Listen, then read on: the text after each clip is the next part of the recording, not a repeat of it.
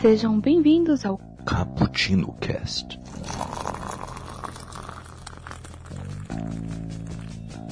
Yo, galera que adora uma cafeína, estamos aqui para mais um ano cobrir a San Diego Comic Con. E depois de um 2018 meio que esvaziado, digamos, 2019 veio cheio de novidades. Então vamos encher também aqui este podcast de informações para você, ok? Aqui é o Kaique que passou uma tarde tomando um cafezinho junto com a Jane Foster, que agora irá levantar a Mjolnir. Ah, não há ninguém mais digno. E aqui comigo está o Wellington. Se apresente. E aí galera, eu sou o Wellington Torres e eu passei a minha tarde tomando um cafezinho forte com meus amigos jornalistas aqui Cara, é muita informação, tá todo mundo muito doido aqui de tanta coisa que a gente teve que analisar para trazer aqui para vocês hoje. Aí sim, é muita coisa. Estamos até meio confusos aqui. Por onde começamos? E aqui conosco a nossa convidada, Tamires. Se apresente para o nosso público. Oi, pessoal. Sou Tamires estou muito honrada de participar desse podcast. E, obviamente, é, tomar um cafezinho com vocês. Aí sim, hoje o nosso cafezinho está muito informativo. E uh, para você poder participar desse, desse papo, não esqueça de aparecer lá nas nossas redes sociais, lá no nosso site booksamebrasil.com.br e também de nos apoiar lá no Apoia-se, no Padrim ou no PicPay para que esse podcast continue chegando toda semana aí para você, ok? Então, vamos nessa porque finalmente chegaram os quatro dias mais aguardados para os amantes da cultura do entretenimento. Em sua edição de número 50, a San Diego Comic Con ocorreu entre os dias 18 e 21 de julho, trouxe incontáveis novidades e deixaram todos enlouquecidos, ok? E vamos uh, falar aqui dessa San Diego de forma cronológica, digamos, né? É, analisar, vamos analisar no dia 1, no dia 2, no dia 3, no dia 4 e por aí vai, tá? E vamos tentar ser o mais informativos possíveis, mas também uh, dar um ou outro pitaco aqui de opinião para você, tá? E, mas antes de tudo, queria saber do que vocês acharam no geral. Se a San Diego, no geral, foi boa, foi bem quente, ou apenas é, um ou outro estúdio se saiu vencedor e já tivemos anos melhores. O que, vocês acharam? Começando contigo, Wellington, o que você achou dessa San Diego 2019? Olha, eu confesso que eu tava bem tranquilo assim. Eu acho que o meu hype ele já ele tava bem ameno sobre as novidades que viriam, mas eu confesso que eu fui muito surpreendido. Eu não esperava que tivesse muito, tantas novidades assim lá, principalmente de um estúdio ou outro. E confesso que também fiquei desapontado com a falta de alguém ali que é presente todo ano. Esse ano não estava lá. Eu fiquei, é, poderia ter sido um pouco mais épico. Mas eu acho que foi uma grata surpresa esse ano. É, eu também também gostei. Gostei muito da, das novidades que estiveram lá. Mas eu, eu acho que eu sei de quem você está falando aí, que fez falta. e você, também? o que, que você achou dessa San Diego 2019 no geral? Eu acho que ela não foi a melhor de todas, mas para mim foi muito melhor e surpreendeu bem mais do que a do ano passado. Então, no geral, assim, eu gostei, achei que que foram bastante anúncios de, de vários estúdios, mas concordo com o Wellington que faltou alguma coisinha ali no. Tem todo ano e esse ano não teve. É verdade. Vamos falar sobre isso mais agora, começando pelo dia 1, certo? O dia 1, uh, eh, tivemos aí novidades de It, capítulo 2. Uh, é, esse filme, uh, além de novas pistas de como será a revanche do Clube dos Perdedores contra o Pennywise, a prévia mostrou o antagonista bem mais afrontoso e deixou portas abertas para especulações sobre a origem deste palhaço assassino. Quem será, qual palhaço que é mais assassino, hein? O Pennywise ou o Coringa? É uma boa discussão. It, capítulo 2, chega em 5 de setembro de 2019. O que, que vocês acharam do trailer e das outras cenas é, que soltaram? Eu gostei, eu tô ansiosa para esse filme porque eu gostei bastante do primeiro.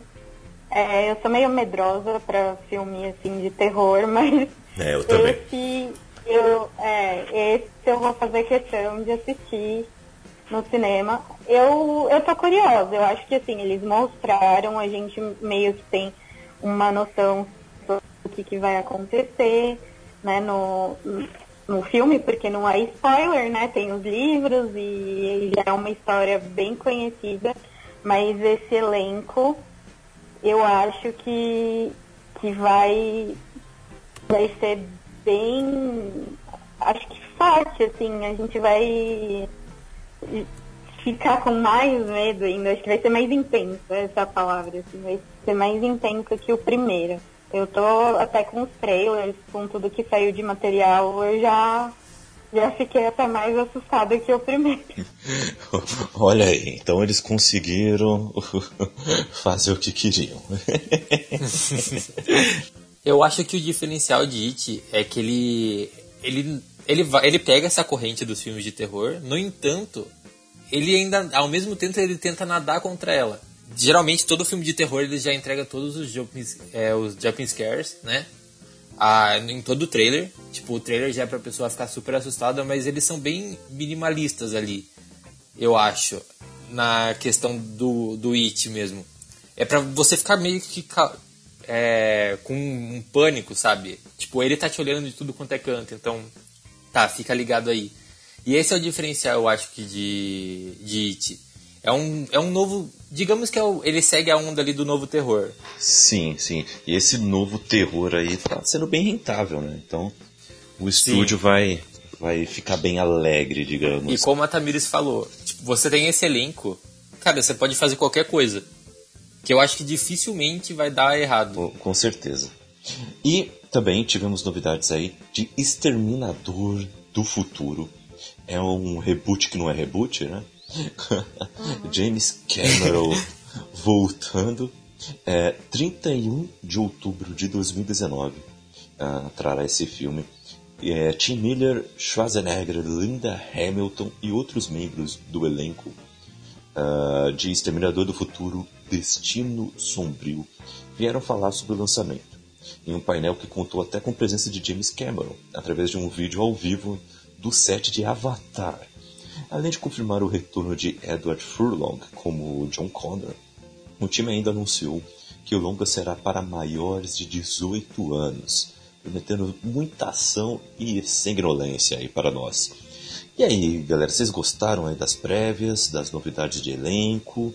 Ou vocês acham que temos que baixar o hype para Ele me lembra a mesma história de. É, é Halloween?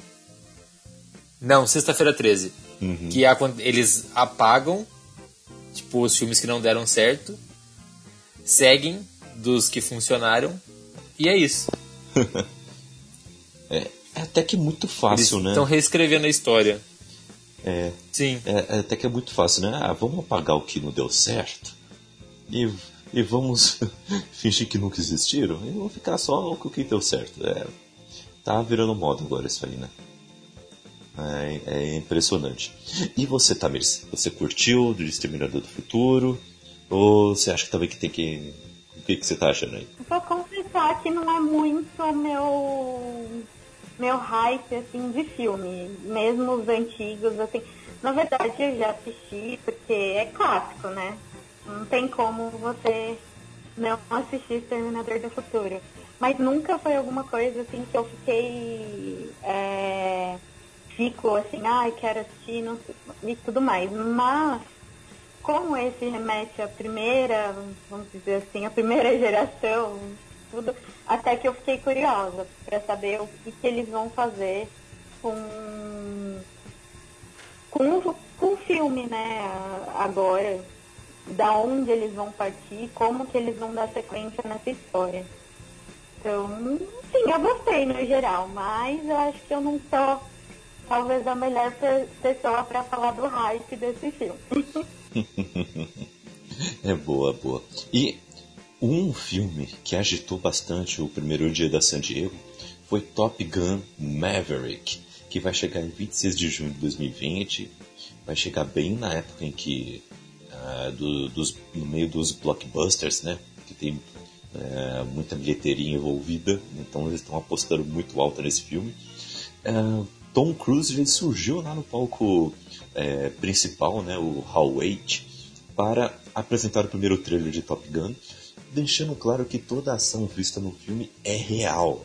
O ator descreveu o filme como um longa sobre competição, família e, claro, a aviação.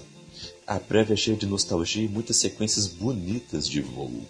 É, esse trailer ele agitou muito, agitou muito uh, nesse primeiro dia. Vocês gostaram também desse trailer de Top Gun?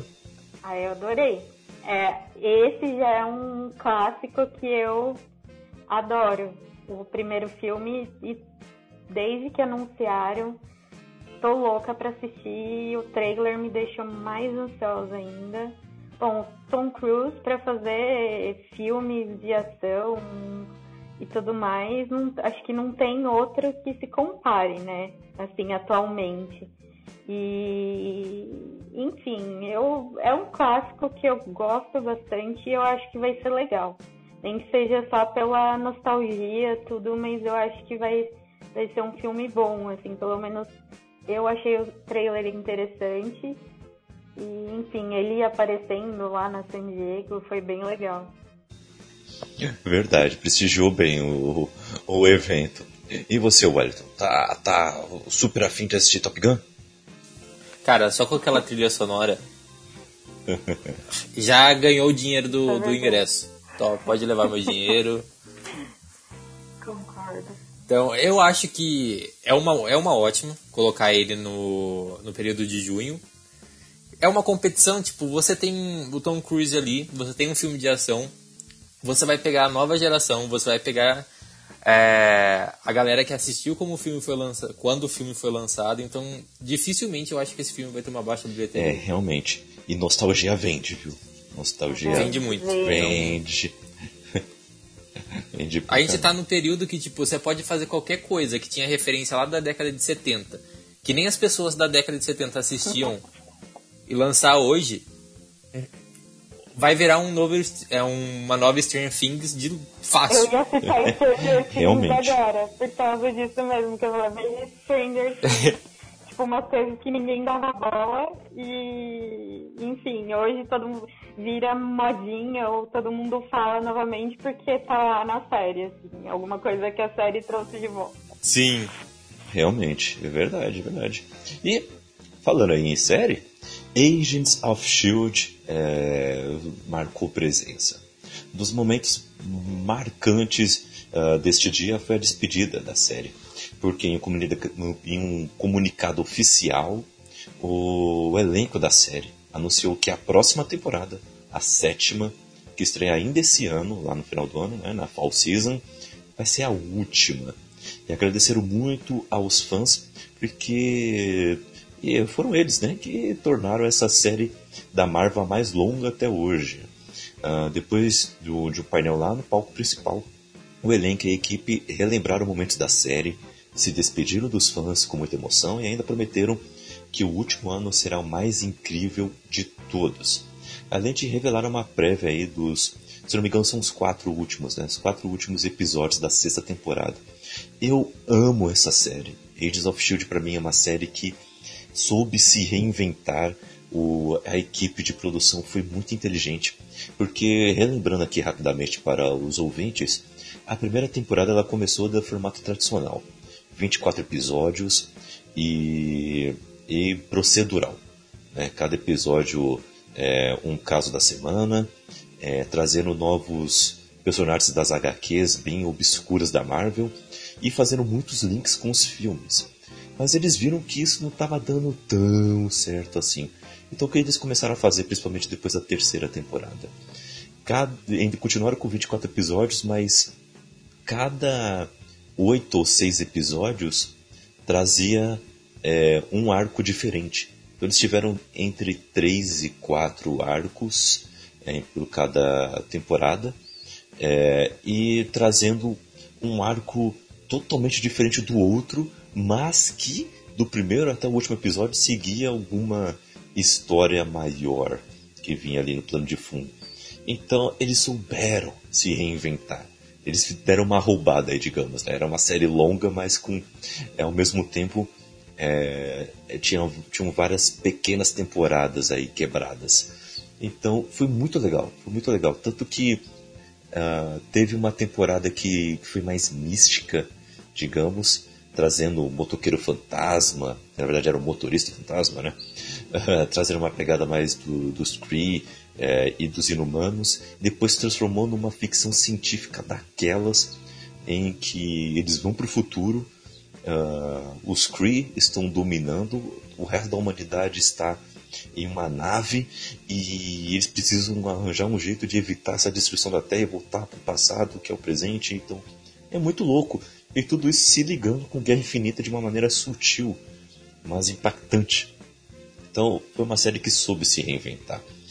E agora tá, está trazendo uma sexta temporada em que o agente Coulson está é, tá sendo um, uma espécie de vilão para essa temporada.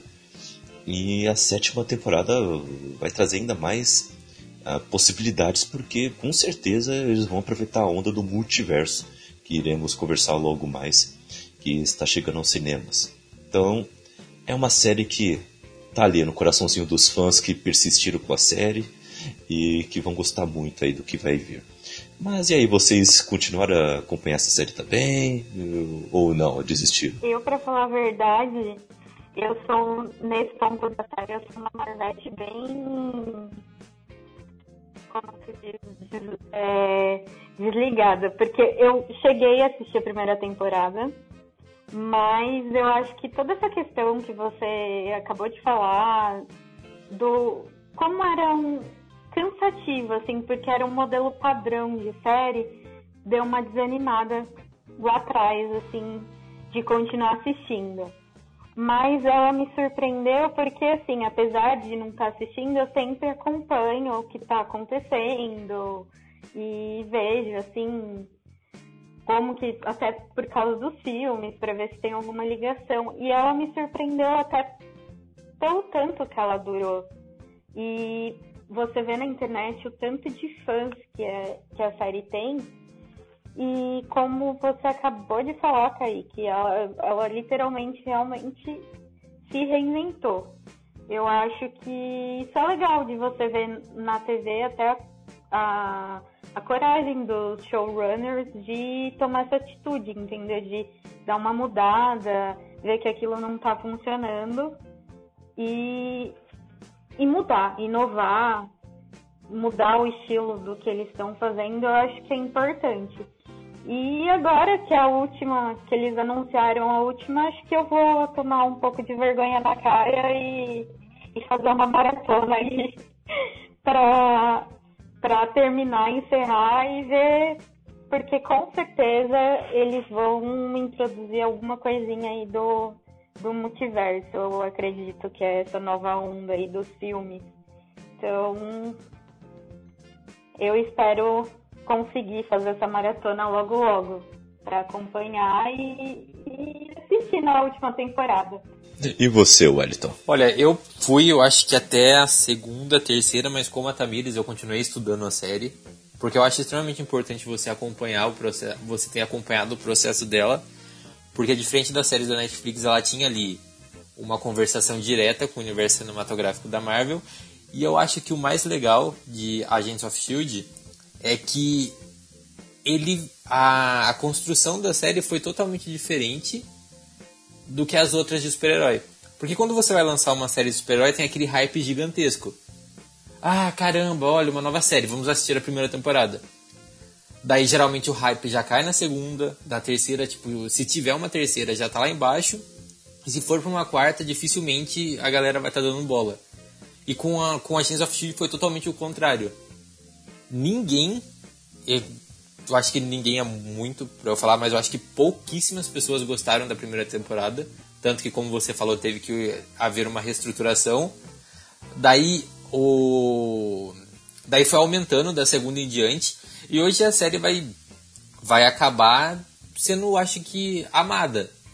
Vai ser uma despedida triste porque eu acho que as pessoas começaram a entender todo o potencial. Os próprios showrunners entenderam o potencial da, da série. E ela vai acabar, eu acho que, no ponto alto. Fazendo com que as pessoas sintam falta. Eu acho que esses personagens ainda serão utilizados dentro do universo Marvel. Mas eu acho que a galera vai ser um final digno pra galera, pra galera sentir falta da, da série. É, é melhor terminar por cima, né? estão Sim. certos, estão certos. Sempre. E falando também sobre as séries que foram apresentadas aí no primeiro dia, His Dark Materials, que é a série baseada na, na série de livros é, Fronteiras do Universo, né, o, e vai adaptar o primeiro livro, né? Bússola de Ouro. Aposto que muita gente conhece por esse nome essa série de livros, né? Bússola de Ouro está sendo adaptada para as telonas, as telinhas, melhor dizendo, pela HBO, pela HBO. E o elenco esteve lá e esteve presente em peso Além de finalmente revelar o primeiro trailer, James McAvoy, Daphne King, que é a X-23, Ruth Wilson e Lin-Manuel Miranda chegaram com muita simpatia para contar o que os atraiu ao projeto e as melhores partes de fazer parte desta produção. Né? É, por enquanto não tem uma data fixa, né? uma data certa é, de estreia dessa série, mas deve chegar ainda em 2019. Eu aposto que lá por outubro também entre setembro e outubro deve chegar por aí. E é uma série que promete muito, né? tanto pela história, que é uma, uma saga de livros aí que tem a sua fanbase é, e merece uma adaptação digna, é, o, tanto pelo elenco, que é totalmente estrelado, é um, um elenco muito, muito bom, e tanto pela produção, né, esse selo da produção HBO, que traz um ar todo cinematográfico. Né? Então, esperamos muito aí. E agora é a corrida, né? Qual vai ser a nova série que vai atrair público toda semana como Game of Thrones atraiu, né? E His Dark Materials vem aí para tentar é, trazer mais um universo fantástico aí, trazer de novo a fantasia para atrair um público gigantesco. O que, que vocês acharam aí das prévias que foram liberadas e das novidades que foram uh, que foram trazidas aí sobre essa série? Não conheço os livros, né? Então, na verdade, para mim foi tudo novidade, tudo que as imagens, trailers, né, os teasers lá que eles passaram, para mim foi novidade. Então, eu achei interessante, eu acho que tem potencial. Não sei muito ainda, né, o, como não, não tem esse background dos livros, nem do, do livro, nem nada, então não sei falar se tá fiel ou alguma coisa assim, mas para uma telespectadora né, leiga, vamos dizer assim, me pareceu interessante. Não sei se vai chegar né, o seu próximo Game of Thrones, que eu acho que vai ser muito difícil uma série vir a, a chegar nesse patamar, né, de novo, assim, por mais produzida que seja, mas eu acho que tem potencial. A, a HBO tá mandando bem, assim. A última série que eu assisti, agora é série, né, no caso, Chernobyl, nossa, uma, fiquei impressionada por dias. Então, eu gosto dessa desse tipo de produção das séries da HBO. Eu acho que tem um potencial e com certeza eu vou assistir porque James James McAvoy tudo que ele tá, geralmente eu gosto. Então, com certeza eu vou estar tá assistindo. é um ator que tá atraindo multidões mesmo. Tá fazendo muito trabalho bom. É, é impressionante. E você, Wellington, que tá esperando essa série? Olha, eu confesso que eu tava muito ansioso. Eu já li um, eu acho que dois, dois dos três livros. E também teve aquele primeiro filme com a Nicole Kidman. E eu acho que tem tudo para dar certo, o material é muito bom, o livro é muito legal. Tem uma. A mitologia dos três livros tipo, é gigantesca. E fora que ele tem um levante de discussões lá bem bacana também. E como a Tamiris falou, é a HBO. Tipo, a produção é muito difícil ser ruim. Então, eu acho que é só esperar. Vai ser algo que vai agradar, sim. Concordo com vocês. E lembrando aqui, só para dar um, uma pontinha, uma pontinha aí de, do que esse universo uh, reserva, Philip Pullman, o escritor da, dessa trilogia, ele era brother de uma galera aí que escrevia lá, uh, lá na universidade em que ele é, estudou e lecionou. Uh, um se chama, é, um é, ficou conhecido como C.S. Lewis e o outro Tolkien. Então você já espera alguma mitologia vasta. É só isso. É só isso. Colegas de classe. Só isso. É, era brother desses caras. É, é só isso.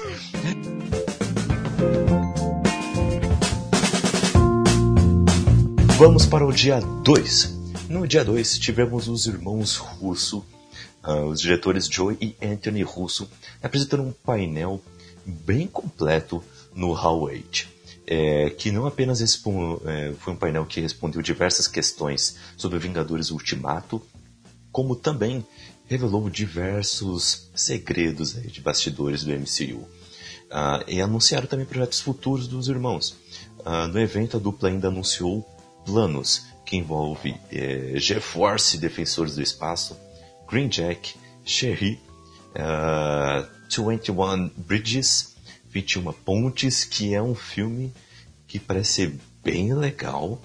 Uh, esse filme que vai ter o nosso Pantera Negra, o Chadwick Boseman, como um detetive que fechou as 21 pontes que ligam uh, Manhattan ao, ao resto do, do país para caçar um, um assassino. Né? Tudo isso por uma noite. É um, é um, filme que promete. E vai ter um filme aí para mais, é, para mais 18, aí com o Tom Holland estrelando. Então dá para esperar muita coisa boa aí dos irmãos russos que agora vão sair um pouco aí é, de comédia e de filme uh, de herói para se dedicarem a esses outros projetos aí que prometem. E o que eu achei legal que eles revelaram também aí é que eles falaram que Guerra Infinita foi uma produção que foi muito estressante para eles. E imaginem só por quê, né? É muita gente ali para eles coordenarem e fizeram um baita de um filme. Estão de parabéns. E também uh, o mediador ali, ele forçou também, né?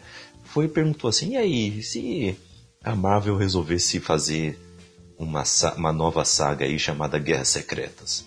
Vocês topariam voltar para dirigir? Aí falaram, opa, a gente gosta pra caramba dessa saga aí, das duas, então voltaríamos sim, com certeza. E ainda perguntaram assim, quantos filmes vocês acham que seriam necessários para contar essa história? Aí eles falaram, acho que. Eles perguntaram, o mediador perguntou dois, três filmes. Eles, acho que seis filmes é o suficiente.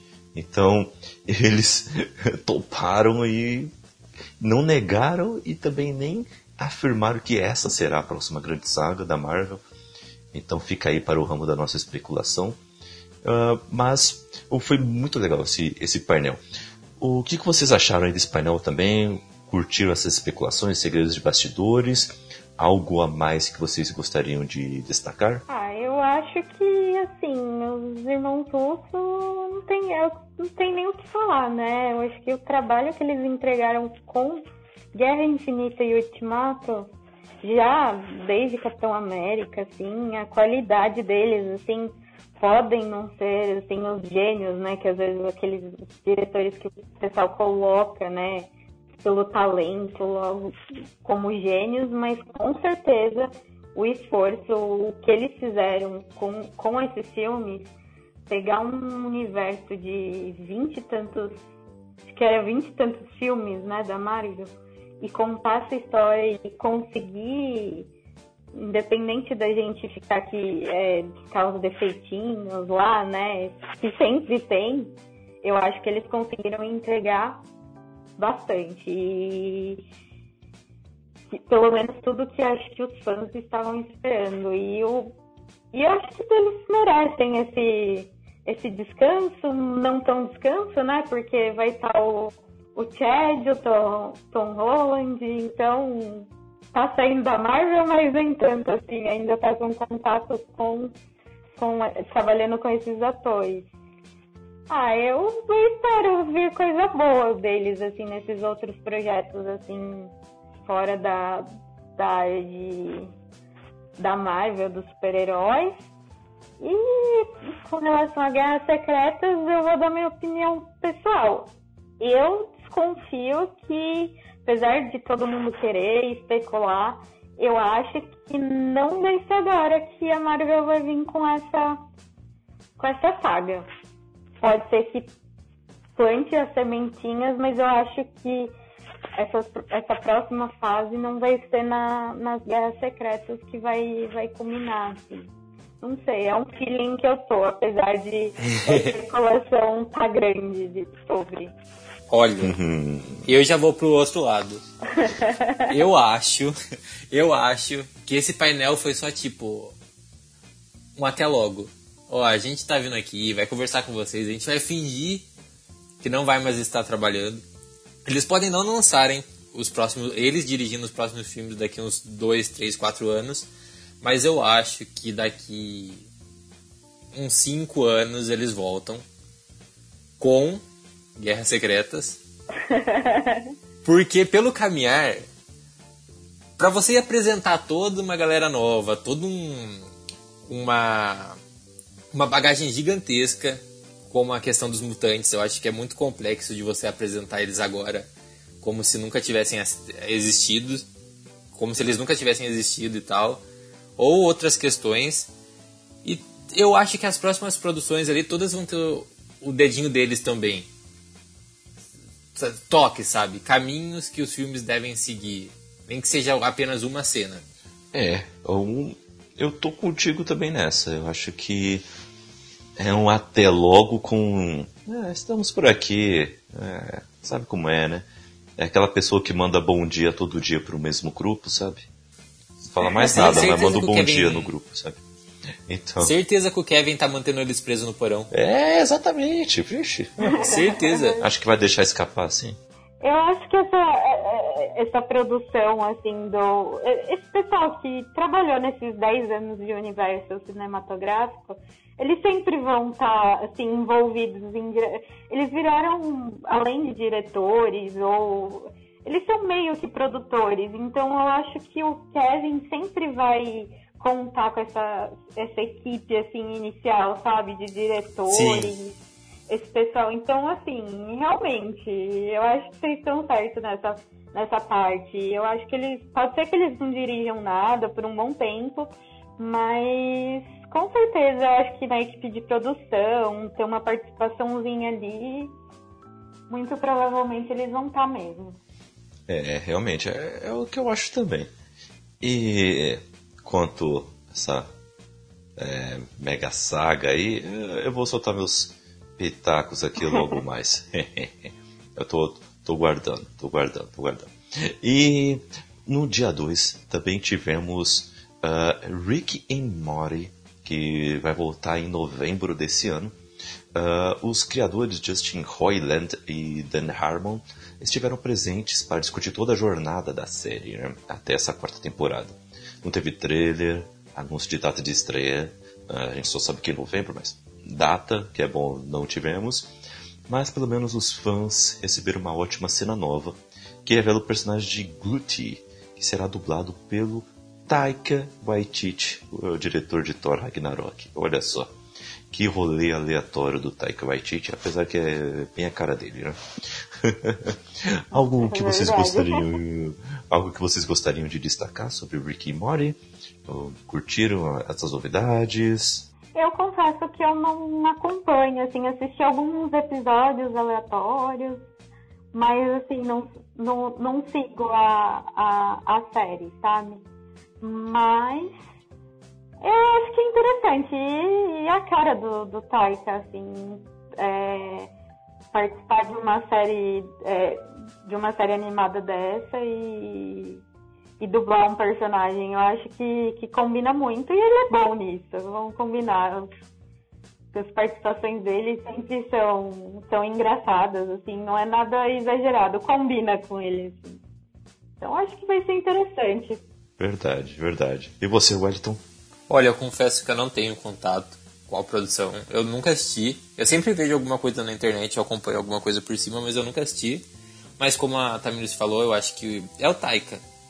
Eu confesso que quando ele foi anunciado pra ator, eu tipo, torci o nariz da hora.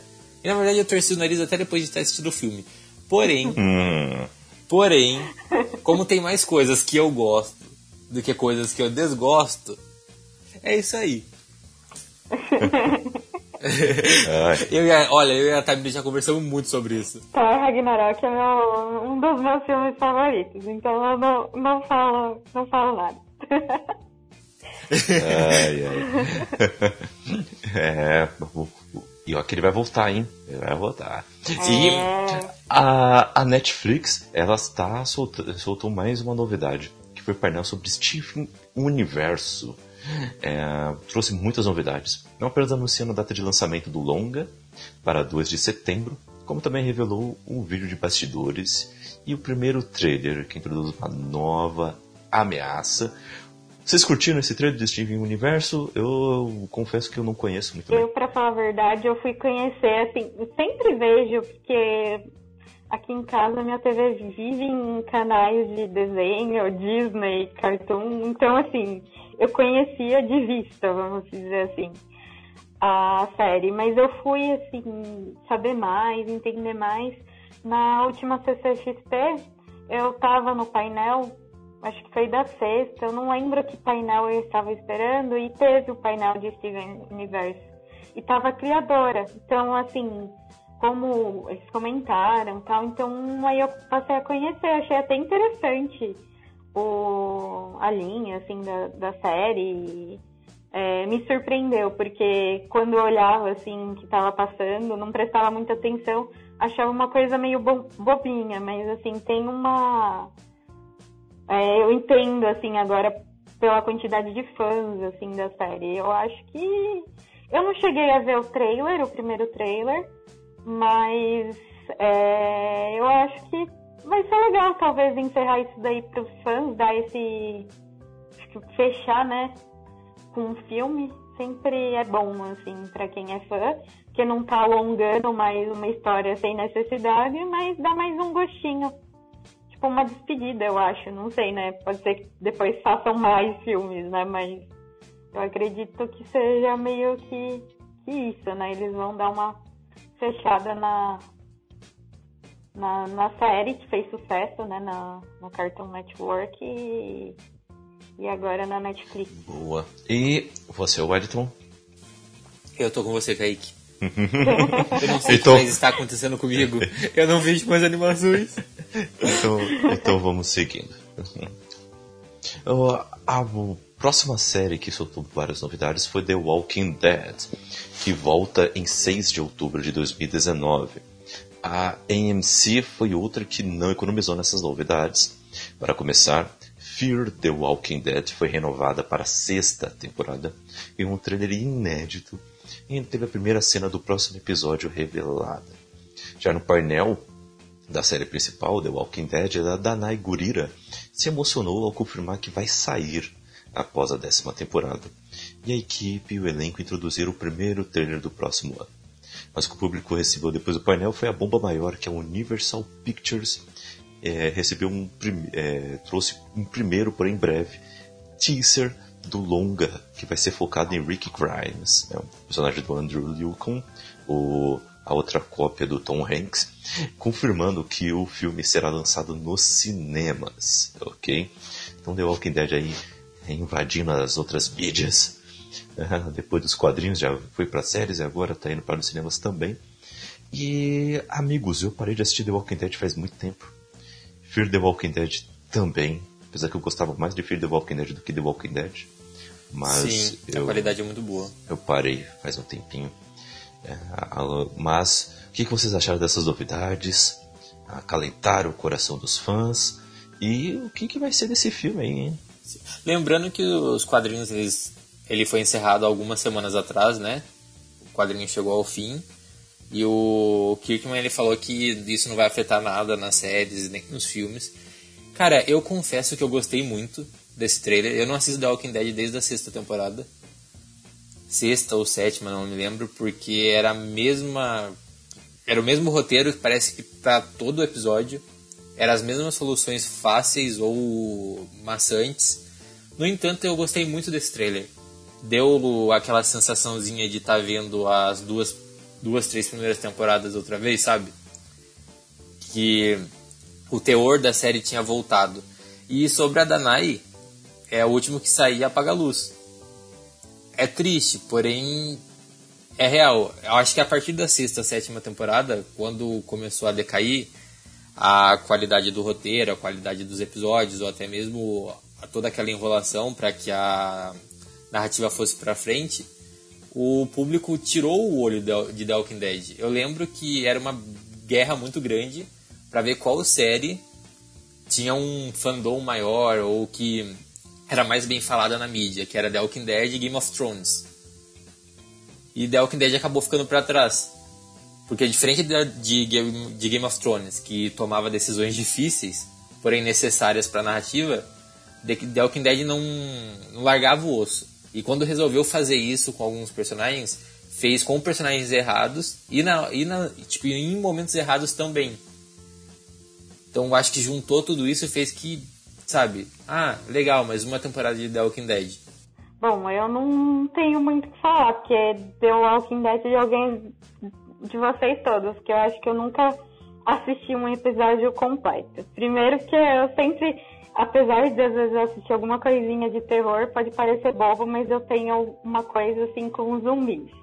Então é uma coisa que não me impressiona. Mas assim, depois com o tempo, é, foi mais a preguiça do tamanho da série. E aí parecia que. É, sabe aquela coisa de você acompanhar por rede social? Então, apesar de eu nunca ter de fato assistido, assim, eu sempre meio que já conhecia até os personagens, já meio que sabia a história, o que estava acontecendo. É tipo Game of Thrones, assim. Às vezes nem meu pai e minha mãe, que nunca assistiram, sabe quem é o anãozinho lá do, do Game of Thrones. Eu acho que The Walking Dead é isso. Mesmo se você nunca assistiu, assim, você meio que, se você tá nas redes sociais, tudo, você meio que acompanha.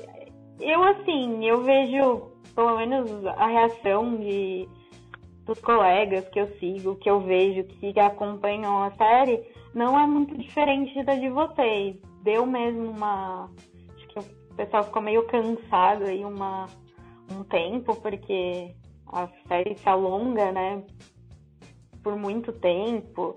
E querendo ou não, acho que isso acontece com qualquer uma. Por mais brilhante que sejam os escritores ou é, acaba perdendo, né, aquela a qualidade, né, que tinha no começo. Mas eu acho que eu vi o pessoal também falando bem do, do que eles falaram do teaser. Eu vi reações positivas.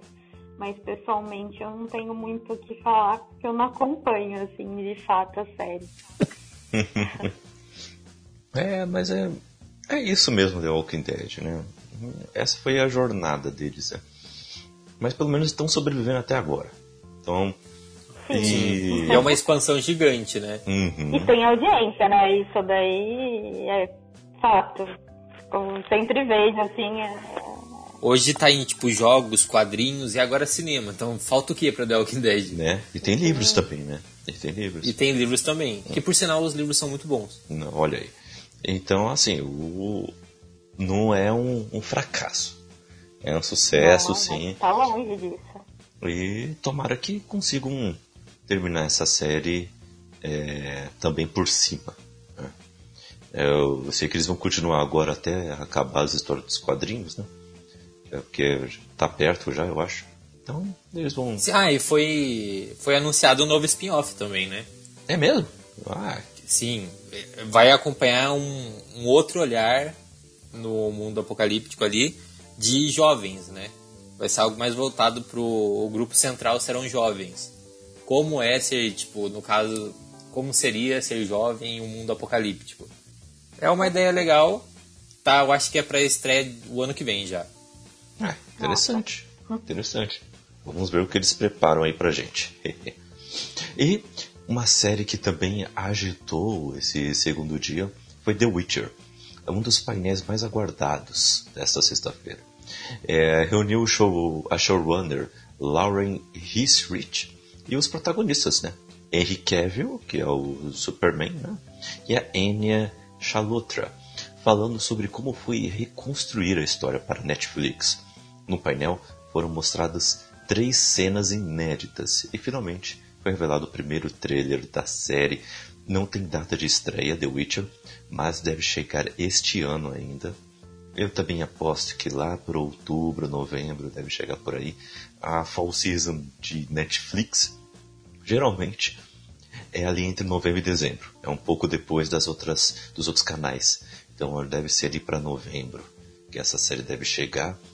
E lembrando que se você acha que a série vai adaptar os games, achou errado, porque a série vai se basear principalmente no material fonte, que são os livros. Então, é, devemos ver coisas aí que vocês nunca viram na, nos games. Então, já se desprenda disso e veja essa série com novos olhares. Mas é uma produção que promete e há, e há aí um, uma certa expectativa que seja um novo Game of Thrones. Mas a showrunner já respondeu isso e falou: ó, oh, não espere isso. E a única comparação que tiver aí vai ser de, de talvez de ter o mesmo sucesso. Mas não venha querer comparar muito isso aí não. Então vamos ver aí o que, o que preparam uh, para nós. E o que vocês acharam aí desse trailer de The Witcher, uh, das novidades aí da produção? Netflix leva meu dinheiro, porque, olha, eu fiquei, foi uma das coisas que mais me empolgou, assim, a hora que eu assisti. Eu, na verdade, conheço os jogos, assim, bem por cima. E. Mas, assim, não tava esperando muita coisa, mas o trailer me chamou muita atenção. Não sei, acho que a, a showrunner foi certa ao meio que tentar tirar essa comparação com Game of Thrones, até porque até o estilo, né, de sair da Netflix é uma coisa meio diferente, assim, do, do que a Game of Thrones, que era aquela, aquela coisa toda semana, e assim, mas eu acho que essa série tem um potencial enorme, enorme mesmo, até por ser Netflix, ter aquela coisa que eles conseguem embolar a temporada inteira de uma vez, não precisa ainda que tenha algumas séries da Netflix tenha os fillers, né, que a gente fala os fillers, eu acho que é é um pouco menos pior do que quando você tem aquela série que é na TV, ou seja, a TV a cabo ou a TV aberta lá nos Estados Unidos, que é pior ainda, que eles têm que lotar de episódios assim para para dar os 24 da temporada, né? Então, eu vejo um potencial enorme. E o Henry, nossa, no, no trailer, assim, eu já fiquei, meu Deus, quero assistir pra ontem. é, bem isso. E você, Wellington? Vou definir a participação do Henry ah. nessa série de um só modo. Hum. A Warner vai chorar sangue por ter mandado ele embora. Ah, com, com certeza. Concordo. Cara, eu tô muito ansioso. Eu confesso que quando foi anunciado, eu não tava esperando nada. Mas que trailer. Que. Cara, que coisa bonita. Tá muito legal. Sabe? E dá pra você ver ali que eles estão com todo um cuidado na estética da série, né? É um, e é um trabalho, tipo. Bem elevado até mesmo para as produções da Netflix, eu acho. Uhum. Tirando ali Stranger é. Things, que eu acho que já chegou num nível cinematográfico também. Uhum. Que eu acho que tá muito legal. Ah, o trailer de The Witcher pra mim foi surreal. Realmente. O, o trailer ele é, ele é muito bom. Muito bom.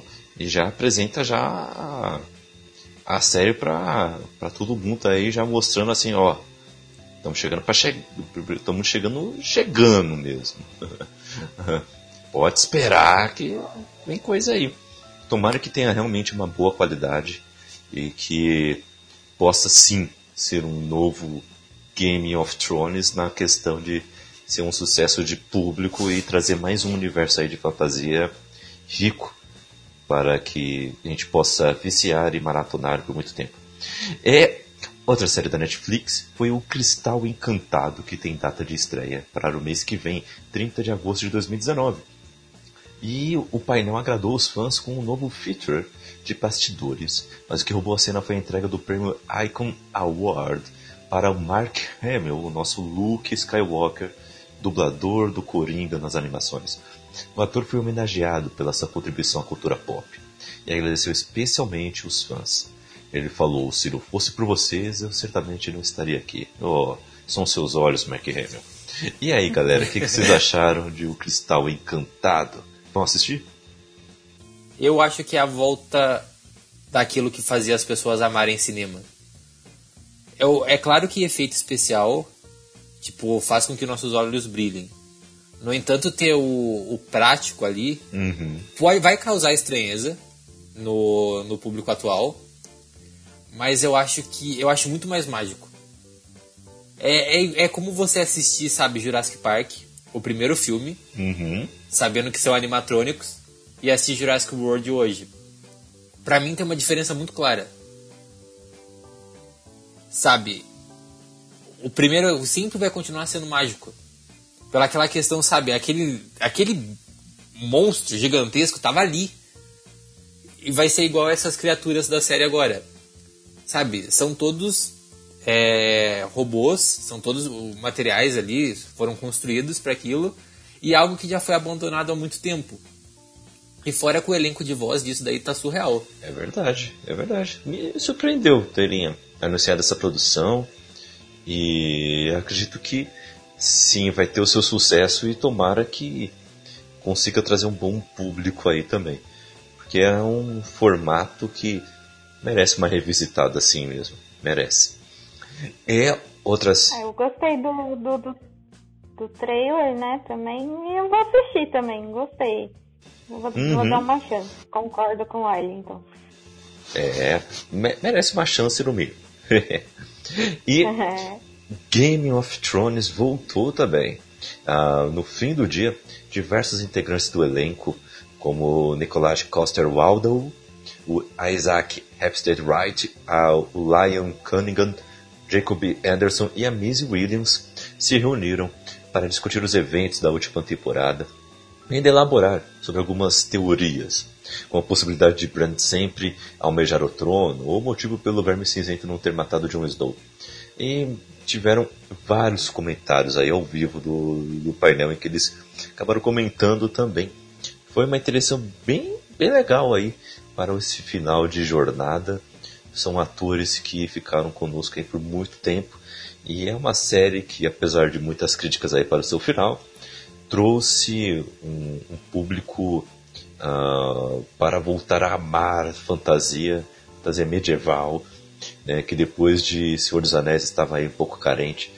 Então trouxe uma produção excelente uh, de qualidade para a gente, que terminou agora neste ano de 2019, aí, depois de tantos anos no ar. E a série ainda está viva nos livros, no seu material fonte, viu gente? Então continue acompanhando aí os livros, porque tem muita coisa que o George R. R. R. R. Martin aí está preparando para nós, tá?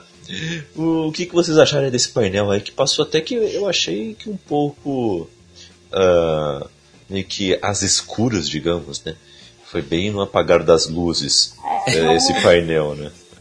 Não, não, os fãs não puderam fazer perguntas. Eu falo que eu tava acompanhando assim totalmente esse painel, porque viciadíssimo em Game of Thrones. Uhum. E, enfim, eles tentaram, vamos dizer, engessaram bastante esse painel por motivos óbvios, que assim, tanto que os produtores, né, eram para ir, depois acertadamente desistiram de ir. E assim, apesar do acredito que o público inteiro adora todos esses atores, porque, nossa, eu acho que é uma das coisas. O staff, todo esse pessoal que trabalhou na construção dessa série e o cast é, assim, é uma das melhores coisas que, para mim, o legado de Game of Thrones, até mais do que a série em si. Eu acho que a gente conheceu muito, muitos atores talentosos, o trabalho de cinematografia, assim, acho que levou um, as séries assim para um outro patamar, tanto que a, o que a gente ficou falando aqui em vários em vários pontos, quem seria o próximo Game of Thrones, né? Porque foi é um fenômeno. Então, assim, mais devido a todas as controvérsias, assim, o, o painel foi muito engessado e eles infelizmente também não abriram para pergunta dos fãs. E o pessoal que estava lá, assim, ficou meio chateado com isso.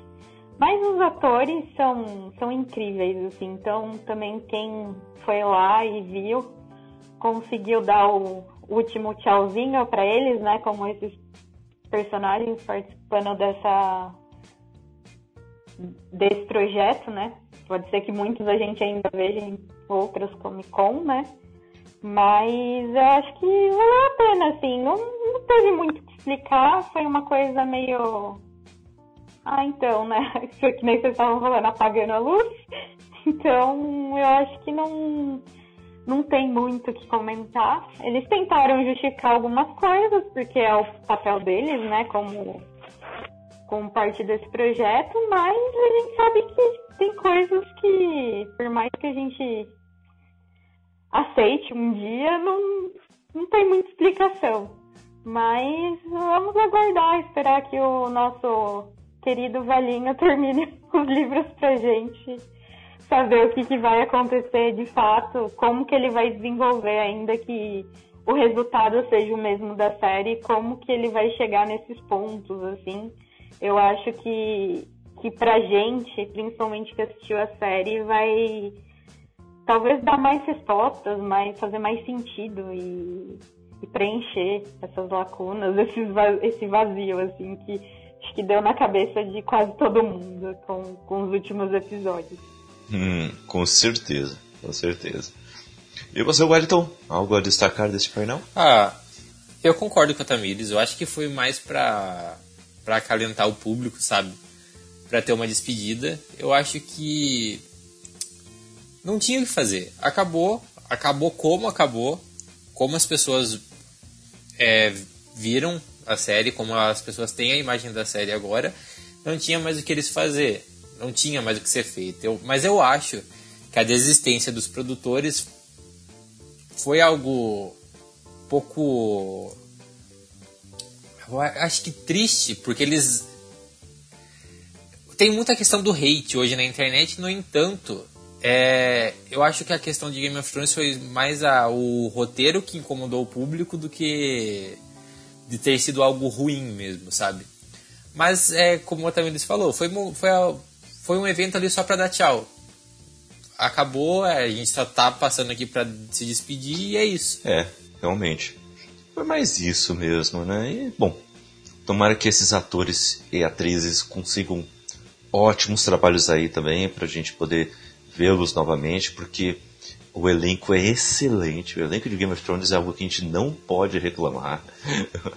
Eles são Jamais. ótimos, são ótimos, ótimos e é, esperamos vê-los é, em outras oportunidades.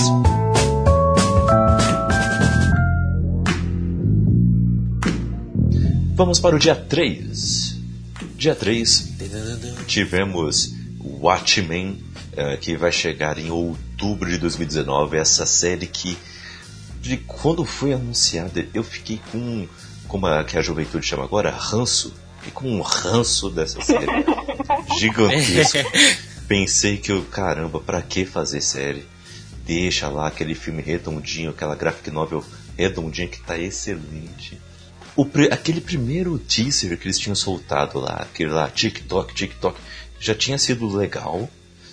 É, então já amenizou um pouco, mas esse trailer que eles soltaram foi excelente. Revelou até Dr. Manhattan. Finalmente uh, ficamos sabendo que é um, uma continuação do filme, que ainda estava nessa, né? Será uma prequel, será um spin-off é, que se passa é, enquanto a história do, do filme é, se desenrola, ou é uma continuação. Então vimos que é realmente uma continuação do filme uh, e vimos até uh, a presença do espectral, né? E, e já mostrou também algumas motivações de vários personagens que vão estar nessa série. Mais uma produção HBO. E aí, galera, o que vocês acharam desse painel de Watchmen? Olha, eu nunca pensei que viria a Regina King em alguma produção de quadrinhos. Cara, ela é muito boa. Ela é uma atriz surreal. Então, tipo, eu acho que o meu hype ali tá. Fora que é Watchmen, né? Então, mas tirando por ser Watchmen, o meu hype tá indo todo pra ela. e aparentemente o personagem dela é, realmente. deve ser surreal. Vê-lo ali vai ser, vai ser muito legal. Bom, eu. É. Eu também tô ansiosa, né? Eu vi o trailer. Na verdade, eu tive também a mesma. mesma pensamento que eu caí, que eu falei, pra que que mexer no que tá, no que tá quieto? Mas. Assim, eu vou assistir. É, me ganhou os trailers. Eu ainda tenho um pouco de receio, porque série, assim, às vezes começa muito boa, mas, né, conforme faz o sucesso e eles querem alongar mais, assim, eu sempre fico um pouco com um pé atrás, dependendo do tipo, uma história fechada, assim, como o Watchmen, assim, ao meu ver, lógico que tem potencial para várias para várias coisas, mas assim, eu ainda tô um pouco um pé atrás nisso, se fizer um sucesso, assim, até onde eles vão com a série. Mas com certeza o trailer me ganhou e enfim, concordo com o Wellington também. A hype tá, tá meio grande. Espero não decepcionar. oremos. Pois é, oremos, oremos. Toda vez que falam sobre, ah, por que estão mexendo em alguma coisa? Eu lembro que fizeram live action de Rei Leão. Boa noite. ai, ai. Vamos falar sobre isso em outro cast. É, segura aí. Preciso reclamar. ai, ai. Vamos lá. Star Trek também teve seu painel. A CBS fez um painel recheado de novidades sobre esse universo na TV, revelando imagens inéditas de Star Trek Discovery, um teaser de Star Trek Short Tracks e as primeiras imagens de Star Trek Lower Deck. Mas o que roubou a cena de verdade foi a presença de Patrick Stewart, o nosso professor Xavier, e também muito mais aqui né? em Star Trek. Ele também tinha sua mitologia ali, né? E trazendo revelações de Star Trek Picard. Stewart falou sobre as motivações para retornar ao seu personagem clássico e segurou as lágrimas uh, ao relembrar sua última cena em Star Trek Next Generation, arrancando suspiros aí do público. E, para arrematar, o painel mostrou o primeiro trailer da série de Picard, revelando o retorno de diversos personagens clássicos. E aí, galera, o que, que, vocês acharam aí sobre esse retorno de Star Trek é, que está é, fazendo agora um, um, novo sucesso aqui na TV? É, teve, já, já tem a sua série na Netflix, né? que é uma história totalmente nova, uh, com temporadas sendo renovadas. Mas além disso, tem essas outras novidades que estão chegando aí. E, e aí?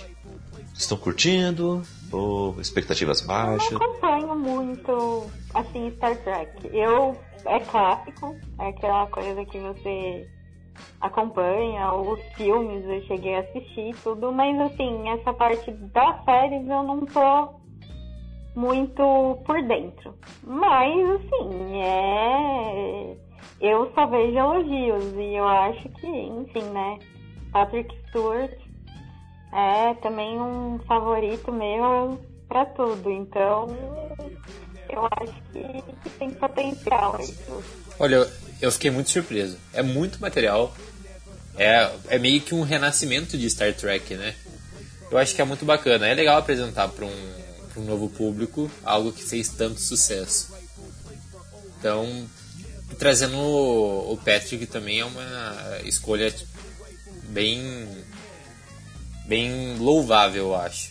Como a Tavamiris falou, o Patrick Stewart também é outro ator, ator que se você colocar ali em qualquer filme, provavelmente vai dar muito certo. Com certeza. É um cara aí que já tá, já tem o seu público, né? Cada trabalho que faz, ele já já leva alguém junto, né? É impressionante. E outra série que trouxe aí suas novidades foi o Westworld, que vai chegar no segundo semestre do ano que vem, com uma terceira temporada totalmente diferente. Né? E uh, trouxe um novo trailer, inclusive sobre essa nova temporada, deixando vários questionamentos. E a prévia ainda revelou o visual de Vincent Castle como novo vilão e deu várias dicas de um possível novo parque, uma nova locação.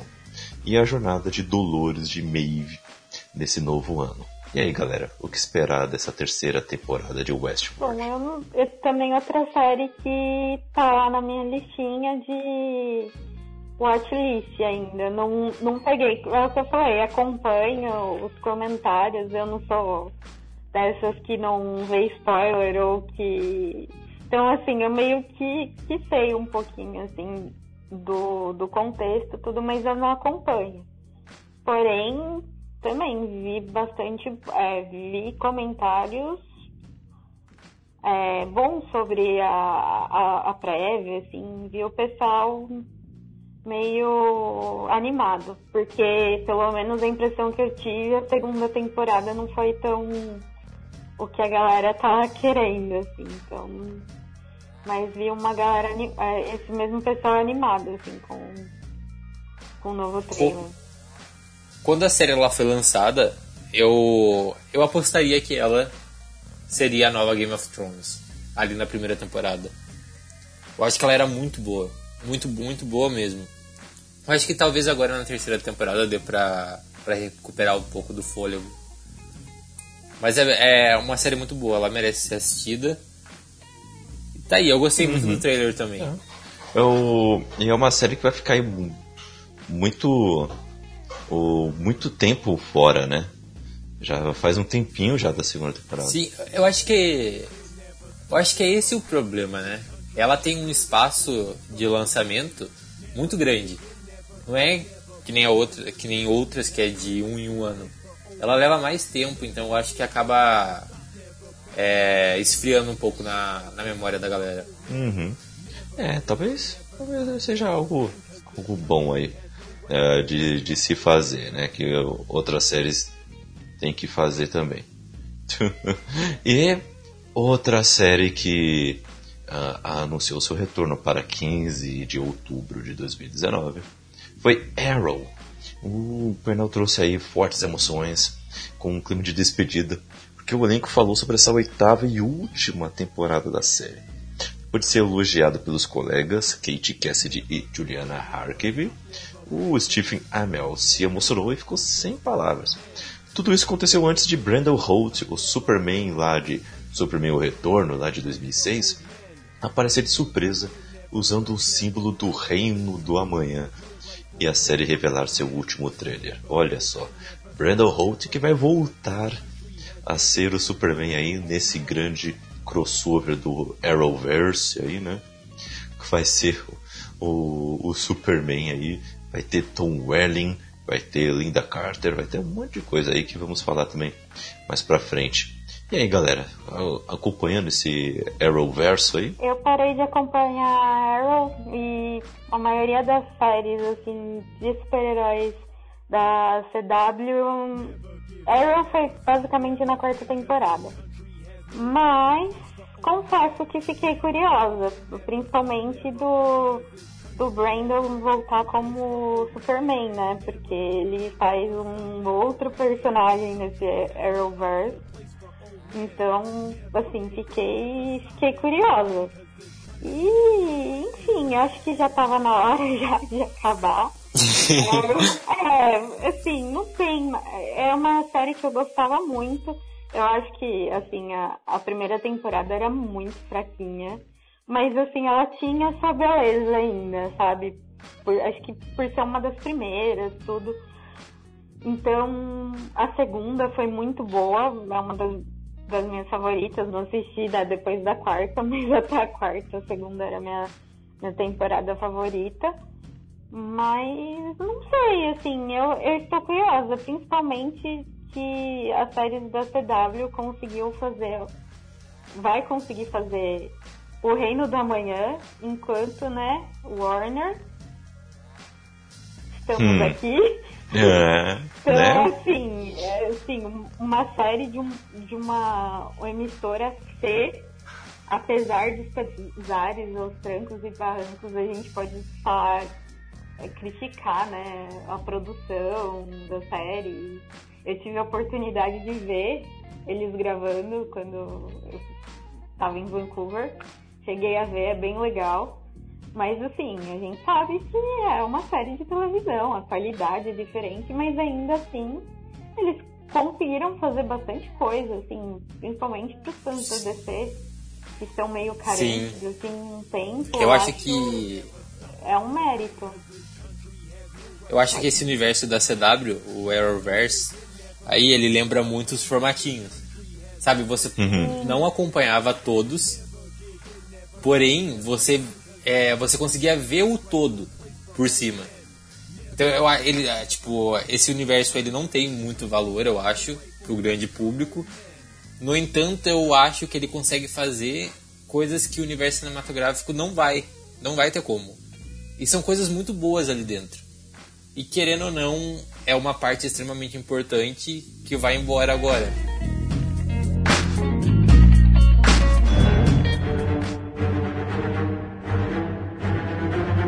E agora a Marvel. A Marvel trouxe tanta coisa. Caramba, explodiu tantas mentes. Ai ai, Marvel. Marvel anunciou sua fase 4 com Kevin Feige explodindo todas as expectativas que ó, já estavam altas na noite de sábado, ok? O Huawei foi abaixo, anunciando toda a fase 4 da Marvel. Amigos, a fase 4 é, vai rolar em dois anos apenas, tá? E tem uns projetos aí, alguns que já estavam meio que anunciados, né? E, e outros que foram uma certa surpresa aí para nós. Eu vou aqui anunciar aqui todos os filmes e as novidades de elenco e tudo mais e as datas, tá? Não são só filmes, séries também farão parte dessa fase 4. E vou pedindo aqui a opinião de vocês e depois vamos especular aqui um pouquinho sobre o que, que significa essa fase 4 aqui, tá? Vamos lá. Viúva Negra é o primeiro filme da fase 4. Chega em 1 de maio do ano que vem. Vai ser dirigido pela australiana Kate Shortland. E tem no elenco a Scarlett Johansson, mas também o David Harbour, o nosso policial Hopper, o nosso Hellboy, além de Florence Pugh, Oti Fagbin e Rachel Weisz. Baita nome aqui nesse elenco. Há rumores de treinador como vilão Assim como a Lady Metal. É Lady Metal, né, Wellington? Que sim, pode sim. ser a personagem da Rachel Rice, né? Então, uh, há estes rumores e o que tem de confirmado é o seguinte. Teremos Budapeste nesse filme, finalmente, tá? É, sobre a Viúva Negra, só esse que eu vou dar uma pulada porque foi um filme que soltou mais novidades ainda. Então, quando formos falar das outras novidades que foram soltadas sobre esse filme, a gente conversa sobre ele de maneira mais aprofundada, ok? O próximo é a série, a série Falcão e Soldado Invernal. Vai vir na Fall Season do ano que vem, entre setembro e outubro, ah, na Disney+. Então vamos ver aí alguns uh, personagens aí voltando, como o Zemo, do Daniel Bro, e a Agente 23, a Emily Van Cup uh, que vai ser a nossa Sharon Carter, né? vai voltar. É, a série vai ser dirigida pelo Cary Scogland e tem como protagonistas o Anthony Mackie, né, o nosso Falcão, agora Capitão América, e o Sebastian Stan, o nosso Soldado Invernal. Uh, parece ser uma série bem mais pé no chão, né? bem mais naquela pegada que fui em Soldado Invernal mesmo. Né? mas deve ser um, uma série mais para estabelecer também como que vai ser o novo Capitão América, né? Como o Falcão vai se achar aí como Capitão América. Né? O que, que vocês acharam do, do anúncio dessa série e das poucas novidades né, que soltaram sobre essa série? Estou bem ansiosa. Gostei da ideia de trazerem o Zemo. Me surpreendeu, não imaginava. Achava que eles iriam usar o, o vilão futuramente, mas não imaginava que seria logo para uma série da, deles, mas achei uma boa ideia. Até porque aprofundar o, o vilão, né? Assim, que já é uma cara que é conhecida pelo grande público, como os outros também da série, mas que tem espaço para aprofundar mais, para eu achei interessante. Eu gosto tanto do gosto dos atores, acho concordo que acho que vai ser mais pé no chão, acho que vai ser uma série estilo Agents of Shield, assim, no sentido de você acompanhar, sabe? Uma série mais fora daquela coisa de super-heróis, assim, que voam e que têm superpoderes. E eu acho que vai ser uma coisa mais. mais. que a gente pode se relacionar mais, assim, sabe? Então eu acho que vai ser interessante. Vai ser interessante também ver mais um pouco do Buck, né? Que a gente quase não viu depois de Soldado Invernal, assim, o que, que passa, como que ele tá psicologicamente, né? Depois do tempo dele em Wakanda. E vai ser legal ver os dois, assim, seguindo em frente sem o, o Stephen, o Stephen Rogers. Então, eu tô, eu tô, é uma das séries, assim, das anunciadas que eu tô curiosa para assistir. É verdade, tô curiosa. E antes de passar a bola pro Wellington, eu vou deixar uma pergunta no ar. Será que em algum ep episódio aí com uma participação é, vejamos Steve Rogers idoso? Será? Com um velho mestre assim, ajudando a dar algum conselho? Será? Hum, é fica aí no ar. E aí, Wellington, o que, que você acha? Acho que fica mais pela questão da curiosidade também. É, os, os dois eles funcionavam muito bem, tendo o Steve como cola ali para juntar o, o trio. Agora, tendo só os dois, eu acho que vai ser interessante ver a, como eles funcionam junto. E a escolha do vilão também achei muito bacana, até porque eu não. Eu acho interessante como ele é abordado no Em Guerra Civil, porém eu acho que faltou algo que é muito presente nos quadrinhos, que é aquela questão mais do ataque incisivo, não apenas dos jogos que ele faz. E a volta da, da gente também, da Emily, eu acho que é uma ótima escolha para também não perder o elenco. Uhum, eu, eu concordo. São dois personagens ótimos que precisam ser mais aproveitados. Por isso que eu estou gostando tanto dessa ideia da, da Marvel Studios de é, utilizar a Disney mais também para constituir o seu, a sua fase 4. O, o, eu gostei demais do Zemo. Gostei demais. Eu acho que um baita vilão e espero que nessa série ele seja ainda mais aprofundado, assim como os, os nossos heróis. E a Sharon Carter, senti falta dela em Guerra Infinita em Ultimato. Como assim? O capitão vai lá, volta pra Peg. E a Sharon Carter? É, como é que é? Fica abandonada aqui? Ah, tem, tem que tratar isso aí melhor. Vamos lá. E o outro projeto, Os Eternos, filme que chega em 6 de novembro de 2020. Ele será dirigido pela Chloe Zhao, com as já citadas Angeline Jolie e a Salma Hayek no elenco, além de Richard Madden, Ma Dong-seok, Kumail Nanjiani, Lauren Hitloff, Brian eh, Terry Henry e a Leah McHugh. Como se já não bastasse, o, o Kevin Feige ainda levou os fãs à loucura confirmando a entrada do Quarteto Fantástico e dos Mutantes. Por que eu estou citando isso agora? Porque talvez algum easter egg, alguma coisa seja revelado já aqui em Os Eternos ou ou em Doutor Estranho 2, é, vamos ver. Mas Os Eternos está aí, está anunciado, vai ser um filme de mitologia, né? Uh, falando sobre a origem do universo Marvel. Vai ser um filme bem cósmico e que deve ter uma pegada um pouco diferente aí, porque ele não vai ser estilo blockbuster. Então ele vai ter uma pegada totalmente diferente com um elenco bem estrelado. E aí, galera, o que, que vocês acharam desse anúncio dos Eternos? Precisa falar alguma coisa com esse elenco, assim? Não tenho o que falar, porque eu acho que vai ser um meio que um Guardiões da Galáxia 2, assim, no sentido de não da comédia nem nada. Eu estou falando assim do o público não sabe o que é, mas vai conseguir até pelo nesse caso a gente até tem nomes, né, grandes nomes aí no, no elenco que com certeza vão chamar o público, mas eu acho que vai surpreender os Eternos como sei lá esse novo grupo, né, de no caso, não é super-heróis, né? São seres supremos, mais, mais que super-heróis. Então, eu acho que tem um potencial enorme. E eu concordo que eu acho que aí talvez tenha alguns easter eggs para os mutantes e o quarteto também. é. Eu. Tem muitos mistérios aí nos Eternos, né? E, e, e aí, Wellington? O que você é, espera desse projeto?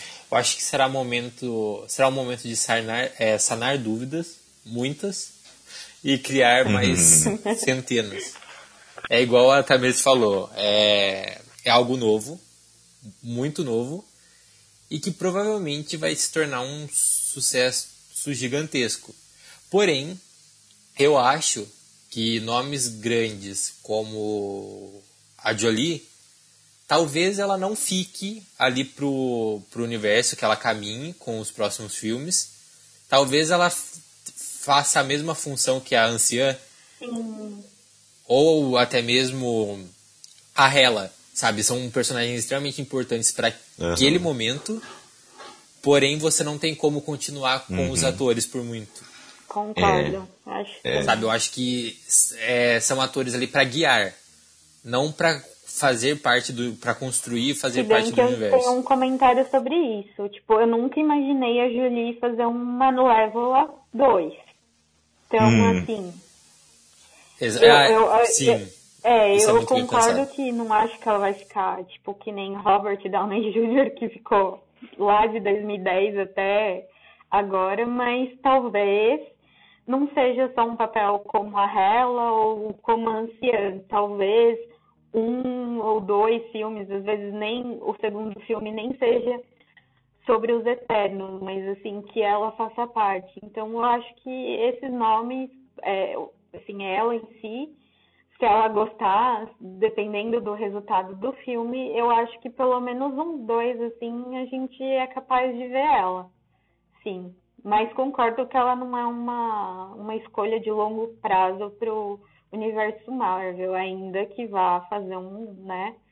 Acho que é um marco para Marvel, assim, para Marvel Studios ter esses atores que eles estão conseguindo agora nos casts, né? Para quem Sim. começou com atores de comédias românticas, daí uhum. eu acho que é um, uma grande produção agora, né? Que eles estão em outro patamar. Sim. E eu, eu, é, talvez vejamos esses atores de novo, porque parece que tem algo aí nas HQs aí, né?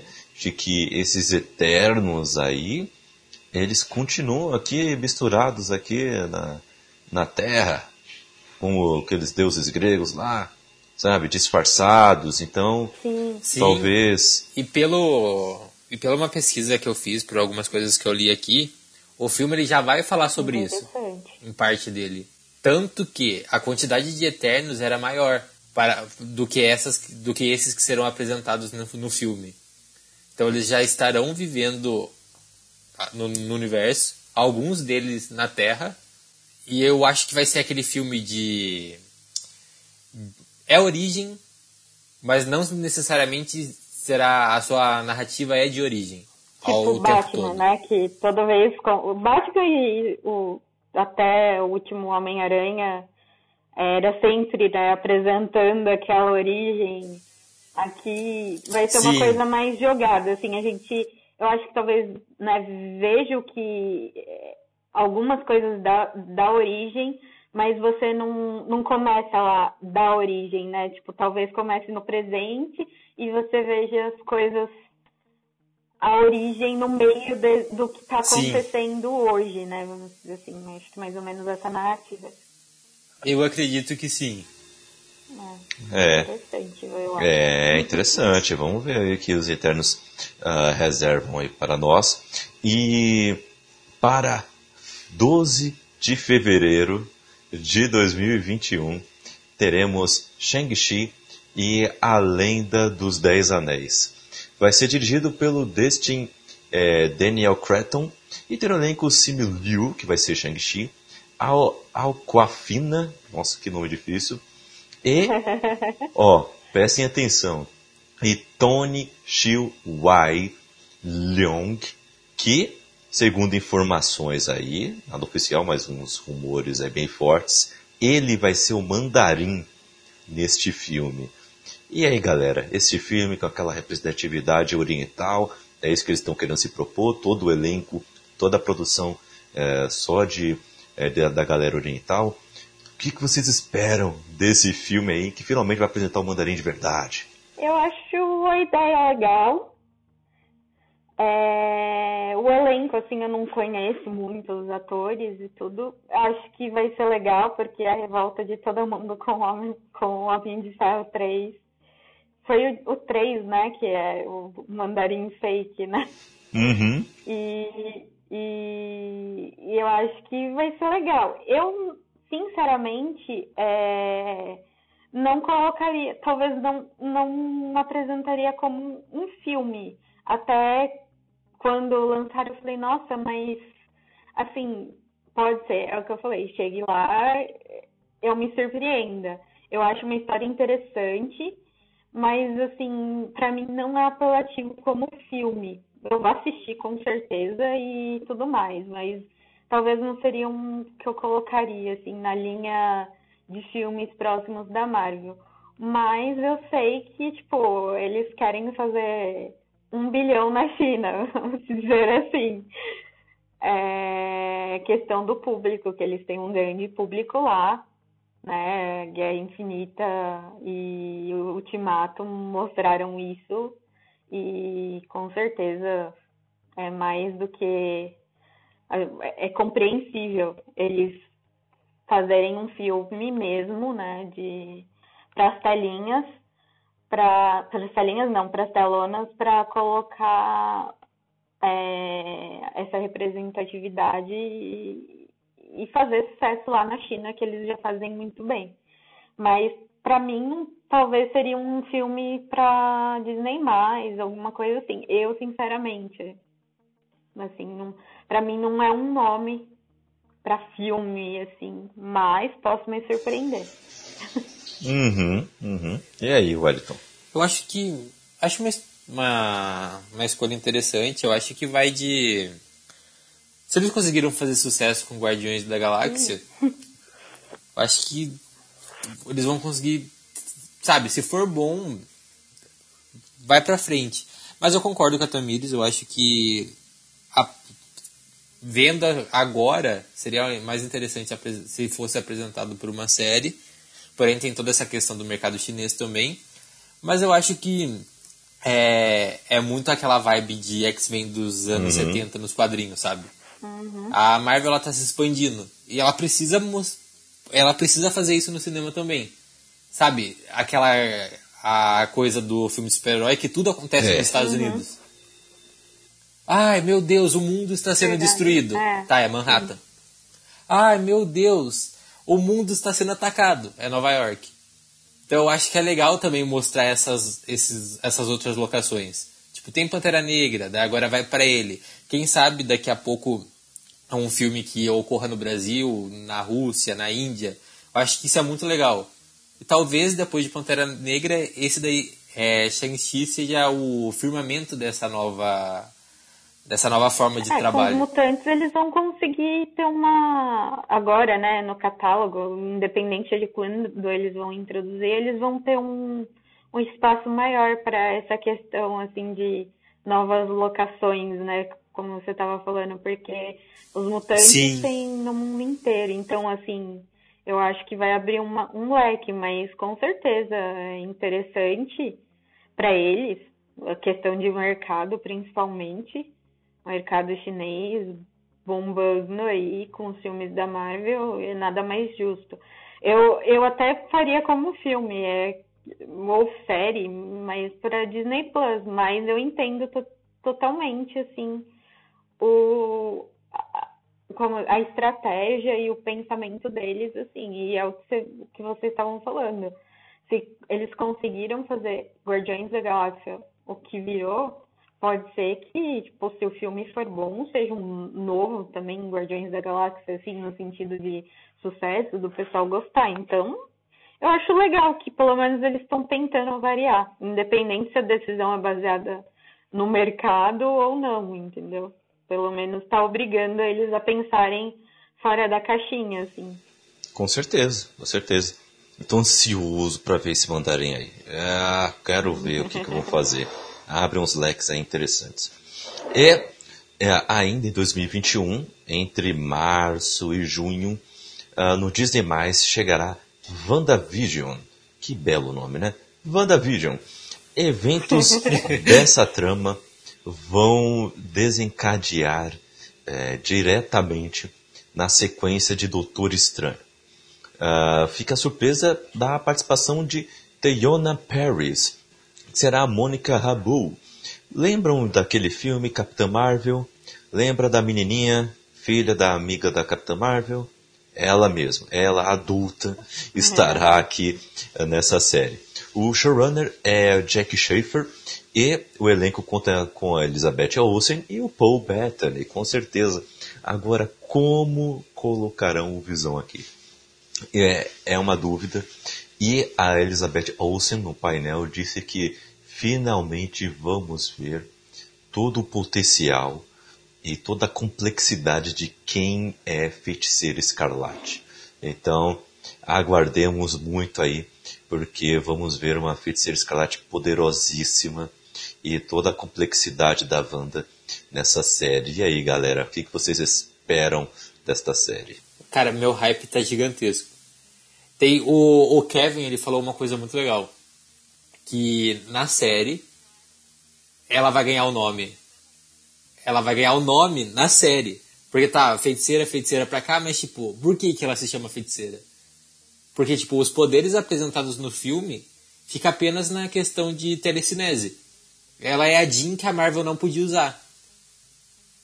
Eu acho que agora com toda essa expansão a gente vai entender o porquê ela é uma das únicas Vingadores ali, Vingadoras que tipo acabaria com o Thanos com um estalar de dedo, sem usar a manopla.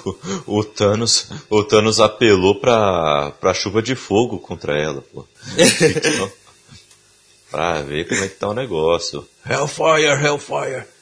E fora é. que eu acho que ela vai abrir a, as portas ali para todo o universo Também mutante. Acho. Eu acho que isso vem da Wanda. Eu acho que isso vai vir dela. Uhum. Tomara. Eu, eu, eu concordo. O, na verdade, eu tô curiosa como eles vão utilizar o, o Visão. Se vai ser alguma coisa meio como é nos quadrinhos, entendeu? Do, o que, que eles vão fazer para trazer o Visão de volta.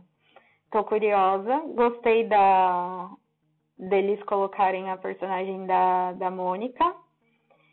E na verdade eu acho que é o que estava precisando, porque para mim o Ultimato deixou, deixou a deixa da, do, do, poder da, da Wanda, porque nossa, aquela cena, na verdade, eu até fico meio revoltada como o pessoal não, não deu atenção para aquela cena, porque para mim foi uma das, das primeiras vezes que, que, assim, acho que essa e a cena do, do Visão, dela e o Visão em, em Guerra Infinita, foram, acho que ali a gente conseguiu, dos filmes, sentir o poder da Wanda. Lógico, não na sua capacidade máxima, mas a hora que ela consegue tentar tirar a pedra do Visão enquanto segura do Thanos com a manopla e no Ultimato, que tipo, ela foi o ápice para fazer o Thanos tipo, chamar o exército inteiro.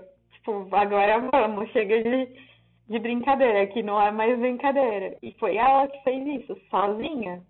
Porque na cena ali era ela e ele. É, olha, a Wanda em Guerra Infinita.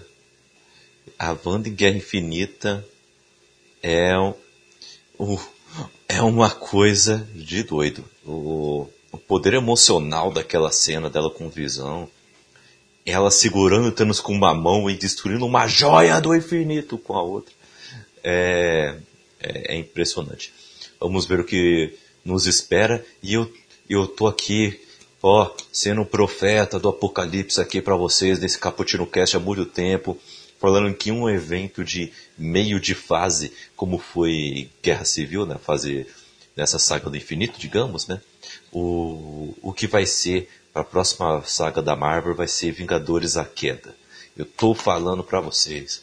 Ah, me cobre, me cobre depois. e o outro filme de 2021 vai chegar aí no, no período de blockbusters. Doutor Estranho em, em The Multiverse of Madness, ou seja, no multiverso uh, da loucura, da insanidade. Vamos ver como é que eles vão traduzir isso chegará em 7 de maio de 2021. Scott Derrickson volta na direção, já falando assim: aí galera, esse vai ser o primeiro filme de terror da Marvel. Ô, oh, louco, é isso mesmo. Vai ser o primeiro filme com grandes traços de terror. Doutor Estranho 2.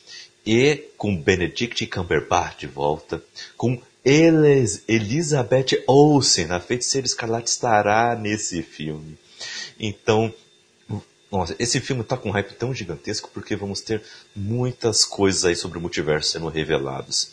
E aí, galera, o que vocês esperam desse filme? É um dos que eu fiquei mais na hype. Eu achei o título um puto spoiler. Também. Olha, já responde uma pergunta que você coloca na cabeça sobre a Sim. série da Wanda. Quem conhece a personagem já tá tipo, tá, já entendi o que está acontecendo eu aqui. acho que eu tenho uma, uma teoria, assim, bem básica, que eu não sei se, tipo, vai ser exatamente assim, mas para mim eles vão fazer uma dinastia M reversa na Marvel. Hum, será? É, eu não sei. Eu, eu tenho esse feeling. Eu acho interessante. Não sei se é exatamente assim. Mas como na, na, na CIM ela acaba, né, com com os mutantes, vamos dizer assim, talvez nessa seria ela que traria, tipo, faria aparecer os mutantes, não sei, não sei. Eu, eu tenho uma sensação que vai ser meio ligada, assim, pelo menos na parte dos poderes dela. Mas eu concordo com, com então, porque esse título já me fez ficar, meu Deus, quero pra, pra ontem esse filme. Acho que é o que eu tô mais ansiosa. E é o... Eu já penso, vendo o título, eu já fui para direto, já fui ali pra queda, já fui pra Dinastia M, já tô agora na Cruzada das Crianças e eu tô tipo, meu hum. Deus. Eles não vão fazer isso. Jesus Cristo. Nossa, é, vai ter muita coisa. Olha, por isso eu acredito que talvez venha Guerras Secretas aí no futuro longínquo. Porque com multiverso e tudo mais, meu, para ter aí dimensões se colidindo e muita coisa juntando aí. É um, dois. Não. E Não. em 2021. Arrepia. Ou arrepia muito, arrepia muito. Aí em 2021, ali, por essa época aí mesmo de maio, entre março e junho, na é verdade, chegará na Disney mais a série do Loki. Lembra em, em Ultimato? Quando o Loki pega o cubo cósmico e vaza ali no, no final do primeiro Vingadores? Então, aonde ele foi parar? A Marvel vai fazer essa série sobre o Loki, imaginando aí o que ele vai fazer naquela linha temporal separada. É, galera, o que será que esse cara foi aprontar? Então, o que, que vocês aguardam dessa série também? Eu acho que vai ser uma série não sei se vai ser contida. Todo mundo tá esperando que ela seja, tipo, ah, contou, vai contar a história ali do Loki, pronto, acabou. Não vai ter mais o tom no universo Marvel. Mas eu acho que talvez não seja bem assim, não, porque eu não vejo, ainda mais agora que o Thor vai continuar no universo da, da Marvel, eu não vejo eles, tipo, tirando totalmente o Loki do, do universo. Talvez a gente não veja mais aquele Loki mesmo, aquele que morreu em, em Guerra Infinita. Mas eu não vejo o Loki assim sei lá, na, a, vai ter a série dele e acabou. Assim, eu vejo ele aparecendo por aí. Uhum, é, tem coisa vindo aí. E aí, Wellington? Eu concordo com a Tamires também. Eu acho que nem, fazer uma série do Loki, do Loki para ser contida, eu acho que não funciona. Não esse Loki do, do CM. Eu acho que ele vai é. bagunçar muita coisa. a cara dele. Eu acho que ele vai aprontar pra caramba. Até porque, tipo, como a Tamires falou, ele não é o Loki que a gente conhece. Uhum. É o Loki que morreu. Então ele ainda continua sendo um cara egoísta, que quer ser rei, é. que quer aprontar com todo mundo. Então, tipo, o ego dele ainda vai estar tá lá em cima. Então ele não passou pelas coisas que, uhum. que, As coisas que fizeram ele mudar. Que, tipo, você vai lá e chora pela, por ele morrendo. Ainda não. Que eu acho que é muito ele ainda é um Loki que não perdeu a mãe, né? Então, é. ele não perdeu a Sim. mãe. É, então... seria meio que o caso da, da Gamora, né? Na, no que aconteceu no Ultimato, assim. Verdade. É ela, mas não é ela, né? Então, eu acho legal essa saída, assim, de você não tirar o peso de uma morte, mas com essa questão de multiverso e, e tudo mais, conseguir trazer esses personagens de volta, mas ao mesmo tempo você não elimina aquela perda do personagem, porque na verdade não é aquele personagem, sabe? Então, eu acho legal essa saída, assim. Eu acho que não tira o peso como ressuscitar personagens, sabe? Eu acho melhor, uma saída melhor. Uhum. É, realmente. E uma outra série que foi anunciada aí, que é, essa é muito legal. Uh, teremos What If? E se? Chegará entre junho e setembro de 2021. Uh, ah, teremos Jeffrey Wright como o Vigia. Uh, além de todos os atores e atrizes que passaram por esse uh, pela, pela Marvel Cinematic Universe nesta animação. Uh, desde Josh Brolin, Michael B. Jordan, uh, Sean Gunn, Paul Rudd, uh, Taika Waititi, uh, Michael Rooker, todo mundo, todo mundo. Chris Evans, uh, Robert Downey Jr., todo mundo já tá, vai estar tá nessa série dublando seus próprios personagens. Para quem não conhece, EC é uma série de quadrinhos independentes da Marvel, onde eles imaginavam como que seria uh, o universo Marvel se a escolha dos personagens ou dos, das casualidades, né, das conveniências que aconteceram uh, em toda a trajetória dos quadrinhos uh, fosse outro. Né? Uh, Para ter uma ideia, vou dar um exemplo. E se a aranha radiativa não picasse o Peter Parker e picasse o Flash Thompson, por exemplo. Algo assim. É, então, é, eles vão imaginar desde coisas galhofas até coisas pesadas, tudo vai acontecer nessa animação que vai chegar na Disney+. Primeiro o episódio já foi confirmado qual vai ser a história. E se quem tomou o soro do super soldado não foi o Steve Rogers, mas sim Peggy Carter. Esse vai ser o primeiro, esse vai ser o primeiro episódio da animação. E aí, galera, o que, que vocês aguardam dessa animação? Achei a ideia mais sensacional da Marvel. Tipo, eu adoro animação e assim, a questão de trazer os próprios atores para dublar, uma coisa que tipo você não precisa da aparência, tipo, não importa se o ator tá velho, não tá, entendeu? Eu acho uhum. que assim, eu não sei por quanto tempo eles vão levar isso mas eu acho que foi uma das ideias mais sensacionais que eles tiveram em questão de animação. Não é. que a Marvel tenha um histórico, assim, mas. Sim, eu... é, recente. Porque X-Men e tal, sim, mas era mais Fox, né? Fox. Mas é, eu achei, assim, não sei como que eles vão desenvolver, como que vai ser é, o desenho em si, né, os traços, tal, como que eles vão, mas assim, a ideia para mim explodiu minha cabeça a hora que eles anunciaram, tipo, como ia ser essa série, essa, essa animação. Verdade, verdade. E aí, Wellington? Sim, eu concordo. Eu gosto muito do Arif nos quadrinhos. Tem umas coisas muito legais. E, tipo, quem nunca foi assistir algum filme dos Vingadores do cinema, qualquer um dentro desse universo, e perguntou se, tipo, ah, mas e se não fosse essa pessoa que fizesse isso? Tipo, é bem dizer, é, é fazer aquilo que, tipo, todo foi espera. É contar algo que você já conhece de um modo diferente. É o ápice do. E que, por sinal, é uma, como a Tamiris falou, é uma jogada Eu sensacional. Acho que, é, o Arif seria o ápice, assim, até os quadrinhos, tudo é o ápice do fanservice, assim, porque tipo, você pode fazer qualquer coisa, imaginar qualquer coisa. Então, assim, eu acho bem legal essa, essa ideia, tipo, tanto nos quadrinhos e agora veio isso em animação, assim, e o potencial que tem para você explorar qualquer coisa, literalmente, dentro do universo Marvel, eu acho bem legal. Eu acho que tem potencial. É verdade, tem um tem potencial muito legal aí.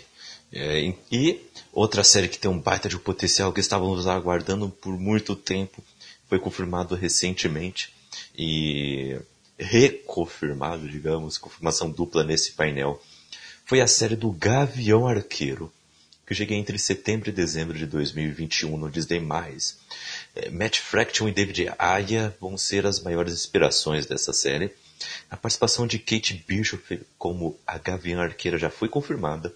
E esta é a série que mais deve se aproximar do que já vimos nas séries de heróis de rua aí da, da Netflix, né? Ah, com a Marvel. De confirmado no elenco, é, ainda apenas Jeremy Renner confirmado, mas deve ter toda a sua família confirmada aí. A filha dele deve ter um papel principal aí nessa série também. E, aí, galera? Gavião Arqueiro, finalmente, com série. Ah, eu, eu gostei da escolha do, do arco, que eles vão se inspirar, obviamente. Que é o melhor do, do Gavião.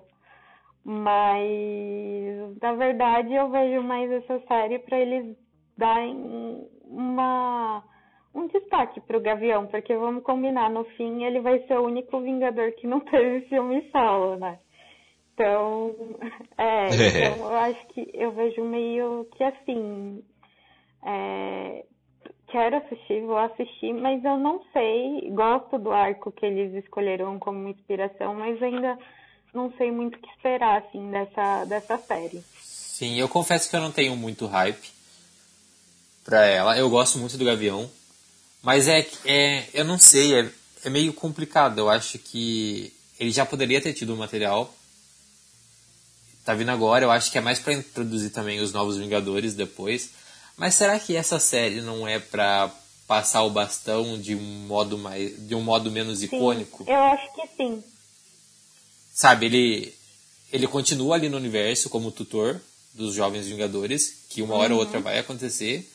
Só que o, a, ali o papel dele de, de herói, eu acho que será a última vez.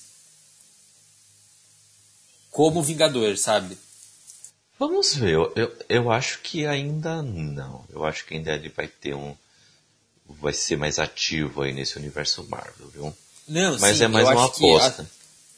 Sim, as participações deles vão estar todas ali, mas eu acho que, como equipe, ele sendo um dos principais da equipe, eu acho que.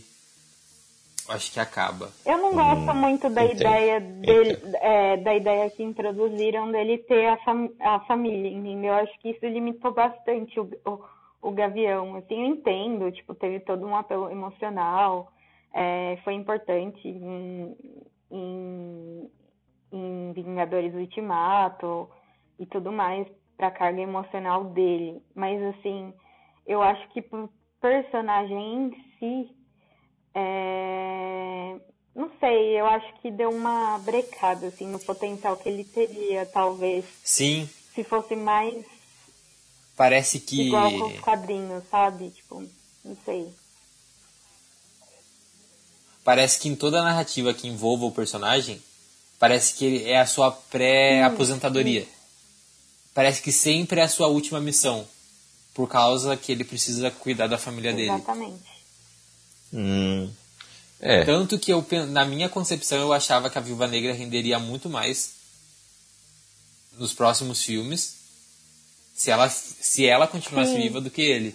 eu entendi a escolha, gostei, de certa maneira, assim, na narrativa do filme, mas eu concordo totalmente com você. Eu acho que ela teria mais propósito, até mesmo na questão de, tipo, agora que não tem mais o, o, o Capitão América, né, o Steven Rogers, tá aposentado, eu acho que talvez ela seria um, uma adição legal, um link legal lá no. Talvez não na série, assim, participa, é, participativamente, mas de, desse núcleo aí do, do Soldado Invernal e do, do novo capitão, que seria o Falcão, né? Então eu acho Sim. que ela teria mais uso. Também não sei, né? A gente ainda vai comentar aí do filme da Viúva Negra, mas eu concordo que ela teria um papel melhor. Pois é, pois é. E um filme que também que abalou aqui a internet com o seu anúncio e novidades foi Thor Love and Thunder, né? Amor e Trovão, que chega em 5 de novembro de 2021. Eles anunciaram a Valkyria, é, que vai ter o seu primeiro romance LGBT, e, além disso, Jane Foster será a nova Thor. A, a Natalie Portman simplesmente entrou no palco e levantou a Mjolnir. Né? Só isso. Uh, além disso, o Chris Hemsworth vai estar no filme também. E uh, há rumores, né? Existem rumores aí de que possamos ver alguns, algumas aparições como surfista prateado. Mas é apenas rumor. Mas uh, esse filme abalou as estruturas e Taika Waititi de novo na direção e ele também vai ser o roteirista desse filme, tá? Que chega em 2021, no finalzinho. E aí, galera, o que, que vocês acharam dessas eu novidades? Entendi. Olha, eu posso definir. eu também. Eu acho que se eu for para definir algum acontecimento que mais me deixou ansioso e que de longe é o meu preferido desses quatro dias, é isso. Eu nunca esperei a volta da, da Jennifer. Nunca, nunca. É. Por, como ela saiu da Marvel, tipo, não, não quero mais, deu. E fora como a personagem dela foi construída. E ela aparecendo, erguendo o martelo, tipo, com licença, agora a Thor sou eu. Foi tipo, tá, Marvel pode levar todo o meu dinheiro, não ligo mais. Ah, o braço. Eu, eu sempre reclamei muito das produções da Marvel. A Tamir sabe. Só que não tem como lutar mais. Não tem como lutar. Tipo, é coisas que eu nunca imaginei que eles levariam pro cinema, não tão cedo. Sabe, eu só fico, eu só fico imaginando, cara, o que eles vão fazer com os X-Men não tô preparado ainda. Não, não tô preparado. é, eu me surpreendi bastante quando ela, quando ela apareceu, porque isso, de verdade, eu não esperava. Eu acho que, assim, independente, teve muita gente que não gostou da abordagem do, do Taika com o Thor, apesar de eu achar, assim, de, apesar de ser totalmente diferente dos quadrinhos, eu acho que funcionou muito com o Chris assim, acho que pro universo da Marvel ficou perfeito, tipo, esse essa dupla. E eu acho que também a volta da Natalie, assim, a gente tem que, ó, Taika, vamos bater palmas para você, porque, assim, eu acho que veio dele e o trabalho dele em Thor, o que ele conseguiu fazer com a franquia do Thor em Ragnarok, acho que influenciou muito também a decisão dela em voltar é, em aceitar voltar, né? Porque eu acho que assim ele soube é, trazer um renovar o personagem e respeitar ao mesmo tempo, assim, mostrar que nem história, assim, até Ragnarok, você não pensava assim, ai, ah, cara é um deus, assim. Eu acho que foi bastante, foi importante esse filme para essa questão, mas mesmo assim, jamais eu ia imaginar que eles iam conseguir isso. E eu acho que o Thor vai, o Thor, o Taika, vai fazer um trabalho legal com a Jane. Então eu tô bem ansiosa para ver como que vai ser a abordagem dele, mesmo que seja mais pro lado da comédia e tal, eu acho que até por estar próximo do núcleo dos Guardiões, desse universo cósmico ser mais descontraído, funciona. Assim, no universo Marvel tá funcionando esse núcleo e eu tô muito ansiosa. E é um. Depois de Doutor Estranho, acho que é, também é um o meu hype, assim, de filme, dos filmes anunciados. Uhum. Pois é, eu. Eu gostei muito dessas novidades. O arco de Jane Foster como Thor nos quadrinhos é sensacional. Eu gosto muito dela como Thor. E é um arco muito complexo, profundo. A Jane Foster está com câncer. E só quando ela emana, né, quando ela manifesta os poderes de Thor ao levantar a Mjolnir, que ela está saudável e super forte e tudo mais. Então, é uma história profunda e quem sabe trabalhar comédia geralmente sabe muito bem trabalhar também drama. Então eu espero que consigam fazer um bom trabalho com e, e aproveitar todo o potencial da Natalie Portman também, que é uma baita atriz. Então ela vai entregar o que for exigida. E eu só espero que eles sejam mais criativos, porque é, que não seja uma coisa óbvia, tipo, o romance da Valkyria ser logo com a Jenny Foster, tipo, pô, seja um pouco mais criativos. é, seja um pouco mais criativos. Uma coisa, uma coisa que é legal lembrar é que, tipo, todo o espírito do Thor, ele é muito bem explorado no Thor da Jane. Uhum. Porque, tipo, ela, ela está com câncer. Uhum. No entanto, toda vez que ela se transforma na poderosa Thor, o câncer, ele... Ele fica mais forte. E ela tem consciência disso. Só que ela também tem consciência que ser a Thor é a salvação de muitas pessoas. Uhum. Daí você fica, caramba, cara, olha isso. Sabe? É de uma complexidade, de um de um roteiro surreal. Realmente. Caramba, que. Vamos ver o que, que o Taika vai, vai nos trazer, né? Uhum. que história, que história. Queremos, queremos e queremos. e para fechar, Blade. Caramba, como assim? Anunciaram Blade. Uh, ele provavelmente chegará em 2022. E eles anunciaram que quem vai viver o protagonista, o mestiço, meio vampiro, meio humano, é nada mais, nada menos que Marshala Ali, o vencedor de dois Oscars aí, como ator coadjuvante, o que foi o Boquinha de Algodão, né? O Cottonmouth em Luke Cage. Ele vai ser o Blade. E ele que ligou pro Kevin Feige e falou, me deixa ser o Blade. E o Kevin Feige falou, só se for para hoje. E o Queria. Marshala Ali vai ser o Blade. Galera, eu, temos aí algumas novidades já uh, vazaram aí. É que esse vai ser o primeiro filme da fase 5. E ele vai trazer de volta esse misticismo, né? E isso vai ser muito legal. E abre portas aí para um rumor antigo de uma série de filmes lá da época de Vingadores 1, em que tinha Filhos da Meia-Noite ali na lista e que, se você pesquisar, é um grupo obscuro, é, bem obscuro mesmo, até literalmente, no, nos quadrinhos da Marvel, que tem os personagens místicos, como Blade, como Morbius, como Motoqueiro Fantasma. Então, talvez é, vamos ver aí algo assim. E isso traz um pacote os vilões também.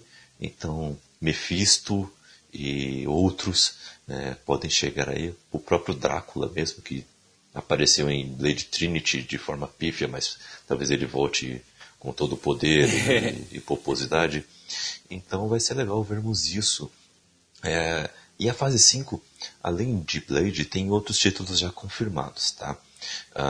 É, assim como Pantera Negra 2, Capitã Marvel 2, Guardiões da Galáxia Volume 3 e Quarteto Fantástico e X-Men. ok.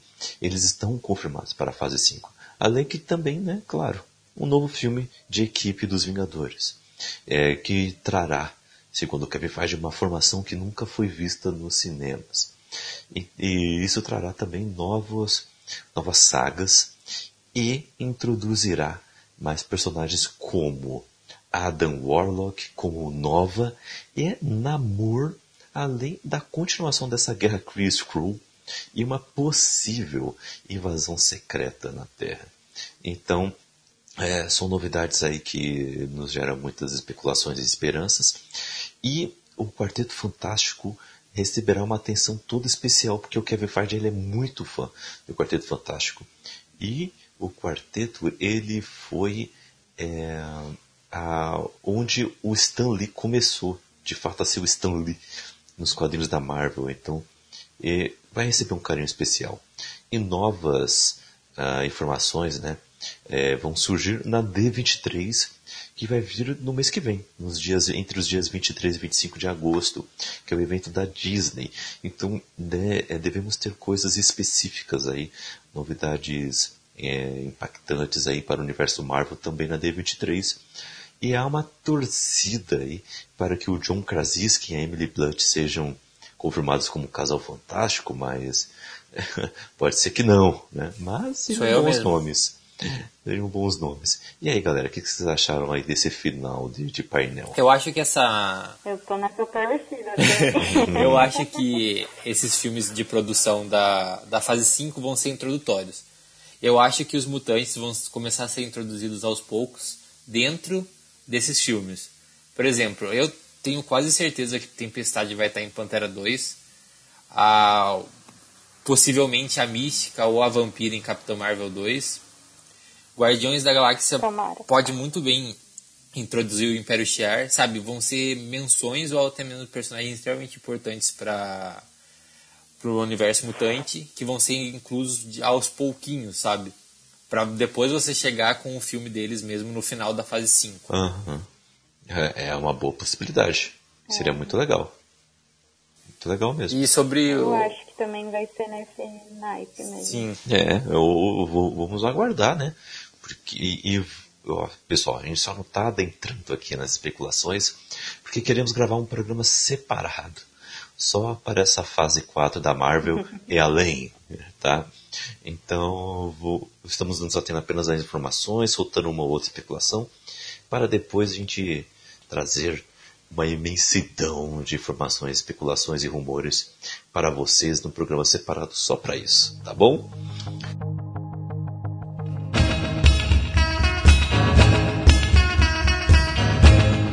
E no dia 4, então, vamos lá para o último dia de Comic Con. Supernatural. O painel do Supernatural no, no, no grande salão aí, né? Salão principal foi marcado por emoções fortes. Não apenas pela, é, pela produção surpreender o público presenteando o, um fã com um baby, né, um impala da série, como a dupla de protagonistas, o Jared Padalecki e o Jace Eccles, que não conseguiram segurar o show. Emocionados por estarem em sua despedida do evento, que antecipa o lançamento da última temporada de Supernatural, os atores falaram dos aprendizados e das experiências destes últimos 15 anos de série. E aí, galera? É, a pergunta é: em qual temporada vocês pararam? Na segunda. Nossa. Sem tempo, irmão. Nossa, eu parei lá na oitava, é, por aí. Mas eu admiro demais essa série. Nossa, assim, é, o tempo, né? Tipo, os atores. Acho que não tem como você ser fã, é, tá curtindo esse mundo hoje, né? Que a gente fala geek, né? De não, não gostar de Supernatural, assim, em, em algum nível. Mesmo que você ache que nunca assistiu, você sabe quem são eles. Eu acho que é um.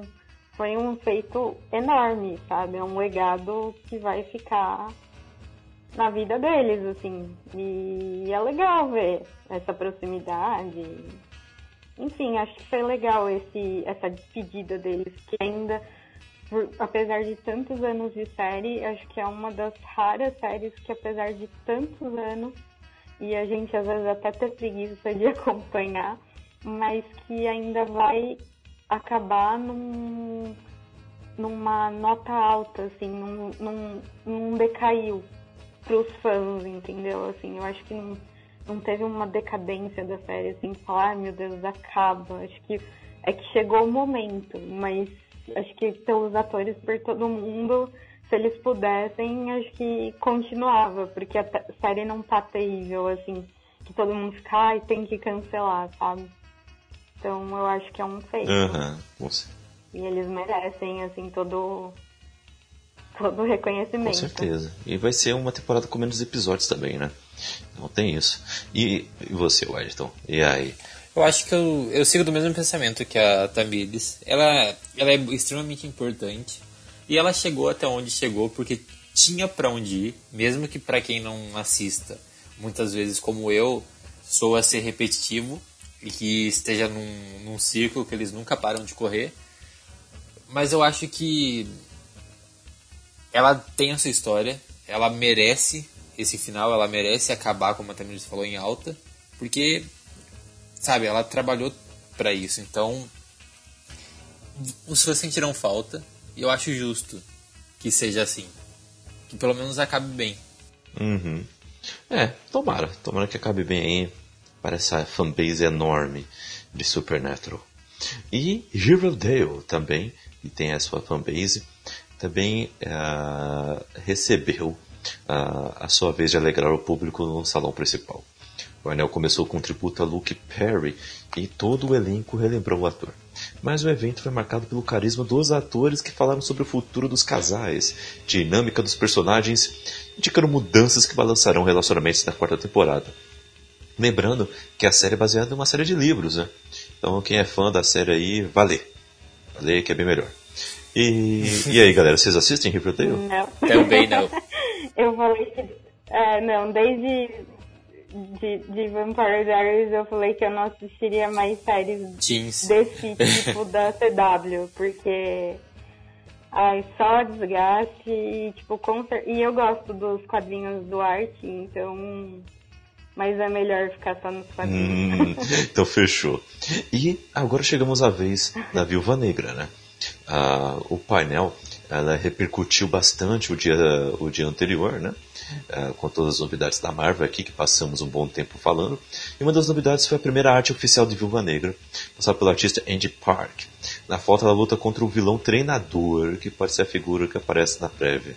Mostrada aí, o, o treinador, ou a metal, ou os dois talvez estejam no filme. Vamos aguardar. O vídeo começa com a paisagem da cidade de Budapeste. Né? Eu, esse aqui eu agora estou falando a descrição do trailer que foi passado lá. Natasha entra em um apartamento com uma arma em mãos uh, e procurando a Helena, interpretada por Florence Pugh, que será quase que uma irmã da protagonista. As duas se encontram e tem uma luta a lá Soldado Invernal. Muito ágil, muito bem feita. E essa sequência uh, de ação uh, tem tudo que é direito. A fotografia é um dos destaques da prévia também, algo bem diferente das outras produções da Marvel. A luta termina, fica claro que as duas se conhecem e elas vão tomar um drink de vodka, por quê? Porque elas são russas, né? Por que não, né? E ah, depois disso são mostradas várias cenas rápidas, com terços bem urbanos e com foco na ação. Uh, no final, a Natasha está numa ponte e acontece um acidente de carro. Daí surge uma figura mascarada e com escudo vermelho. Provavelmente é a Melina, Dama de Ferro, Lady Metal por a personagem de Rachel Weisz. Nos quadrinhos, ela é uma agente do governo russo e inimiga clássica da viúva, que deixa a agência de treinamento e se torna uma mercenária assassina. No escudo usado pela vilã há um símbolo que aparece em outros trechos da cena. A Natasha também usa uma roupa igual a de outros espiãs, deixando claro que ela foi treinada uh, para tudo o que está fazendo. Em certo momento, ela diz que tem habilidades muito específicas, e o trailer termina. Fica claro que as duas personagens mais importantes do filme são, além da protagonista, a Helena e a Melina, que será a antagonista. A Kate Shortland é a que vai ser a diretora. Ela já fez Lore também. E tem um roteiro de Jack Schaefer e Scarlett Johansson voltando aí no papel, tá? É, o lançamento será em 1 de maio de 2020. E aí, galera, o que vocês acharam dessa descrição do trailer? Dessas poucas novidades que soltaram? E assim, ele só tem um mês de gravações. Então não tem muita coisa, mas eles já conseguiram soltar um trailer aí bem agitado que talvez seja liberado aí na D23, né? Tomara, torcemos. Eu acho que vai ser um filme legal. E eu também eu tenho essa sensação que talvez tenha algum twist no final do filme, sabe? Com relação à Viúva Negra. Eu não sei. Eu eu acho que tá todo mundo achando a mesma coisa da questão do Loki, sabe? ah, vai ser só algumas pessoas assim, ah, vai ser só aquela série, é uma homenagem e tal, não sei o que. Eu acho que talvez o filme em si vai passar essa sensação, mas eu não sei, eu sinto que a Marvel talvez deixe alguma deixe uma deixa de novo no, no final, é, alguma coisa assim que a gente vai ficar meio aquela coisa meio de explodir cabeça, sabe? De você não estar tá esperando. Posso estar enganada, talvez eles só queiram fazer uma homenagem à personagem por não terem aproveitado ela antes, não ter dado um destaque, um filme antes. Mas eu não sei, eu tô com a pulga atrás da orelha que talvez a gente veja alguma alguma coisinha aí com essa coisa de multiverso e, e tudo Ou mais. até mesmo uma passagem de bastão, como vai ser no passado, e a gente não tem conhecimento de onde a Helena tá. E como no filme também, provavelmente eles não vão adaptar ela como uma vilã da Viúva Negra, então eu acho que seria interessante se ela continuasse. Uhum. É. Fora que também a, a Rachel, ela falou que há várias viúvas negras ah, boa. Filme. Então vamos ver aí que, o que nos aguarda, né? É uma base essa de passada de pastão nem tinha pensado. Ah, bom, hein, Wellington? É. E outra coisa, uh, ele, uh, o Kevin Feige confirmou aí que a, que a fase 4 não terá Vingadores mesmo, mas é aquilo que a gente falou, ele disse que é, essa fase 4 é mais de recomeço e respiro, né? É, e os Vingadores vão voltar na fase 5. E também tivemos a Marvel nas HQs aí, anunciando novas equipes e novas numerações aí para as edições é, relacionadas ao universo mutante, que agora a grande mente por trás desse universo mutante vai ser o Jonathan Hickman, que trouxe aí excelentes arcos aí nos quadrinhos, como o mais famoso deles, a nova Guerras Secretas, né? Então vamos ver aí o, o que vamos é, ver nesse universo mutante. Vou aqui falar os, os títulos aqui e vou pedir para o nosso especialista no universo mutante, o Wellington, que nos diga aí o que, o que você aguarda, tá? Meu turno, meu turno, cara. É, bem isso. X-Men 1, escrito por Jonathan Hickman, desenhado pelo Neil Francis Yu, né? E o mesmo que vai ser o capista. Uh, a revista não terá um elenco fixo, será um título onde aparecerão diversos mutantes. Diferentes grupos terão destaques a cada arco. Ah, na capa da primeira edição podemos ver Ciclope, Corsário, Kid Cable, Prestígio, Jean Grey, Destructor, Vulcano e, claro, o Wolverine. Excalibur 1, com Tini Howard, desenhado por Marcos Tool, vai ser uma equipe com Gambit, Vampira, Jubileu, Victor Apocalipse e Capitã Britânia. Carrascos 1, escrito por Jerry Dugan e desenhado por Matthew Lolly. As capas serão de Russell Daltman. É, terão, teremos como integrantes a Kit Pride, Bishop, Homem de Gelo, Emma Frost, Pyro e Tempestade. Novos Mutantes 1, é, é, teremos aí a edição 1 escrita por Jonathan Hickman e Ed Brisson e a 2 escrita pelo Hickman. Será desenhada pelo Rod Reis, que também será capista. Os integrantes Lupina, Karma, Mancha Solar, Magia, Câmara, Mundo, Cifra e Miragem. Quase toda a equipe que estará no, no vindouro filme que toda hora é adiado aí dos Novos Mutantes. Anjos Caídos 1, escrito por Brian Edward Hill, desenhado por Sismon Kudrowski, eita nós, e capa de Ashley Witter. E teremos aí X-23, Psylocke e o Kid Cable. X-Force 1 será escrito pelo Benjamin Percy, desenhado pelo Joshua Cassara, com capa de Dusty Weaver. E teremos na X-Force a Jean Grey, gente. Além da sábia Black Tom Fera Wolverine, Dominó, Quentin Curie e Colossus. Parando aqui, depois tem mais novidades ainda da, da, das HQs da Marvel, mas parando aqui um pouquinho, Wellington, o que você achou desses títulos, das equipes anunciadas e inclusive das equipes de personagens também que estarão né, nessas HQs? Isso. Vale ressaltar que é, todas essas novas revistas elas estão surgindo de um projeto que está sendo lançado agora, que é o House of X, e Power of X também, que ambos são feitos pelo Hickman. Eles, o Hickman basicamente ele está reescrevendo todas as histórias dos X-Men. Daí esses dois eventos que eu citei vão desaguar nessas novas revistas. E tipo, ele tá mudando tudo. Ele tá recriando, sem esquecer do passado, é, tudo que nós conhecemos sobre os mutantes.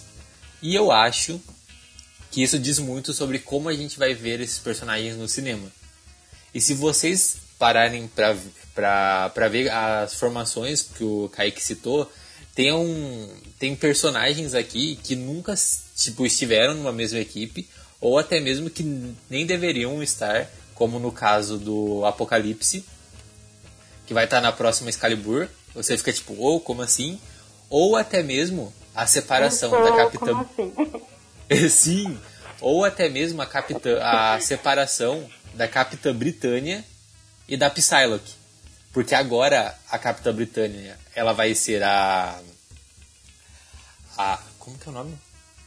A a Betsy, a Betsy Braddock. E a Psylocke, a Psylocke não é mais a Betsy. Entenderam? Tem uma outra personagem uhum. da mitologia da Psylocke lá que elas trocaram o corpo, por isso a Psylocke deixa de, de vai acaba se tornando oriental.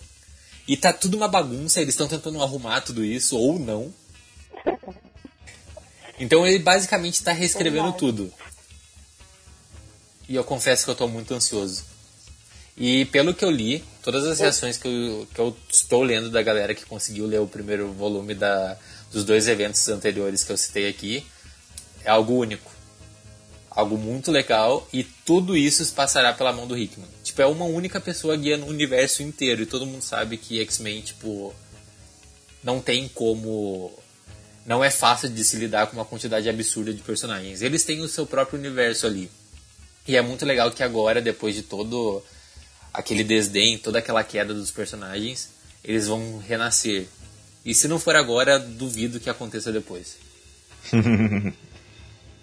Ah, boa. Eu há muito tempo não acompanho as HQs da, dos X-Men. Mas eu acho que eu vou acompanhar porque eu gostei muito do Jonathan, Jonathan Hickman no Pegando os Vingadores. Então eu vou. tô curioso para ver o que ele vai fazer com os X-Men. E eu ainda tô muito bolado com o Jean Grey nas X, na X-Force. É, e o Fera também. Tô bolado. Mas... oh, mas vale lembrar que a primeira X-Force é com ela, né? Mas era uma pegada totalmente diferente também. Ah. É, Era um, algo mais. Os Vinga. Vamos dizer que uns X-Men a lá Vingadores. Hum. A X-Force era o tipo, tipo time bonitinho de mutantes que salvava a galera. Daí depois que virou aquela equipe que é. Ah, eu, que faz o que os X-Men não têm coragem de fazer. É, aquela equipe Black Ops. Maior que 18. é, exatamente. E você também gostaria de salientar alguma coisa aqui nesse, nessas HQs dos X-Men? Eu tô louca pra ler Excalibur, que tem os meus dois personagens favoritos e essa formação me deixou muito curiosa. Obviamente, tendo todo um evento, provavelmente eu vou ler algum dos outros títulos, mas esse foi o que me deixou, meu Deus, como assim? Uhum. Que naquela vontade de ler de novo. Uhum. Mais coisas dos X-Men. É, a mesma coisa que aconteceu comigo também. Vamos ver aí o que, que nos aguarda. E outras novidades aqui, tá? A saga Aniquilação vai ser recriada para os quadrinhos, com lançamento marcado para novembro deste ano. Uh, medo, medo, mas vamos ver o que eles vão fazer. Uma nova HQ do universo de 2099 também foi anunciada para novembro. Fiquei muito curioso, vamos ver o que nos aguarda anunciada uma nova HQ chamada The Amazing Mary Jane. Ah, isso aí, isso aí vai gerar algumas surpresas interessantes. O Doutor Destino vai ganhar uma nova história escrita pelo Christopher Cantwell e ilustrada pelo Salvador La Roca. Norman Osborn vai voltar a ser o Duende Vermelho em nova HQ. O Jeremy, Jeremy Whitley está escrevendo a HQ da Fundação Futuro, que vai incluir os, os Skrulls o que vai proporcionar uma batalha do Reed Richards contra a sua versão malvada. Olha só, que beleza. As HQs Marvel 1000 e 1001 será, serão lançadas em agosto. Vão apresentar um novo personagem construído como uma homenagem ao trabalho da grande trindade da Marvel nos quadrinhos: Stan Lee, Jack Kirby e John Romita. E a edição 1000 vai ter a presença de quem? Darth Vader. Olha só que rolê aleatório do Darth Vader. E aí, galera, alguma coisa a destacar sobre essas novidades das HQs da Marvel?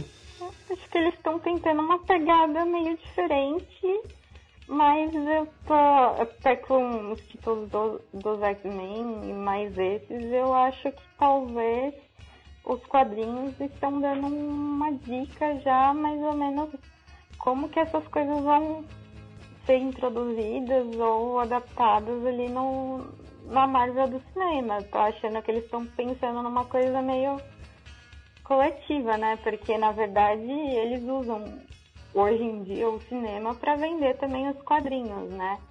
Então eu acho que, que vai ser interessante acompanhar essas novas esses novos quadrinhos aí anunciados. Uhum. Sim, e tá, e tá funcionando muito bem nesses últimos três meses a Marvel ela tá ficando na frente da, das outras editoras em vendas de quadrinhos nos Estados Unidos por causa que dessa mudança. Eu acho que está sendo um tá sendo uma algo algo bem trabalhado, algo legal para ali pro universo dos quadrinhos uhum. também.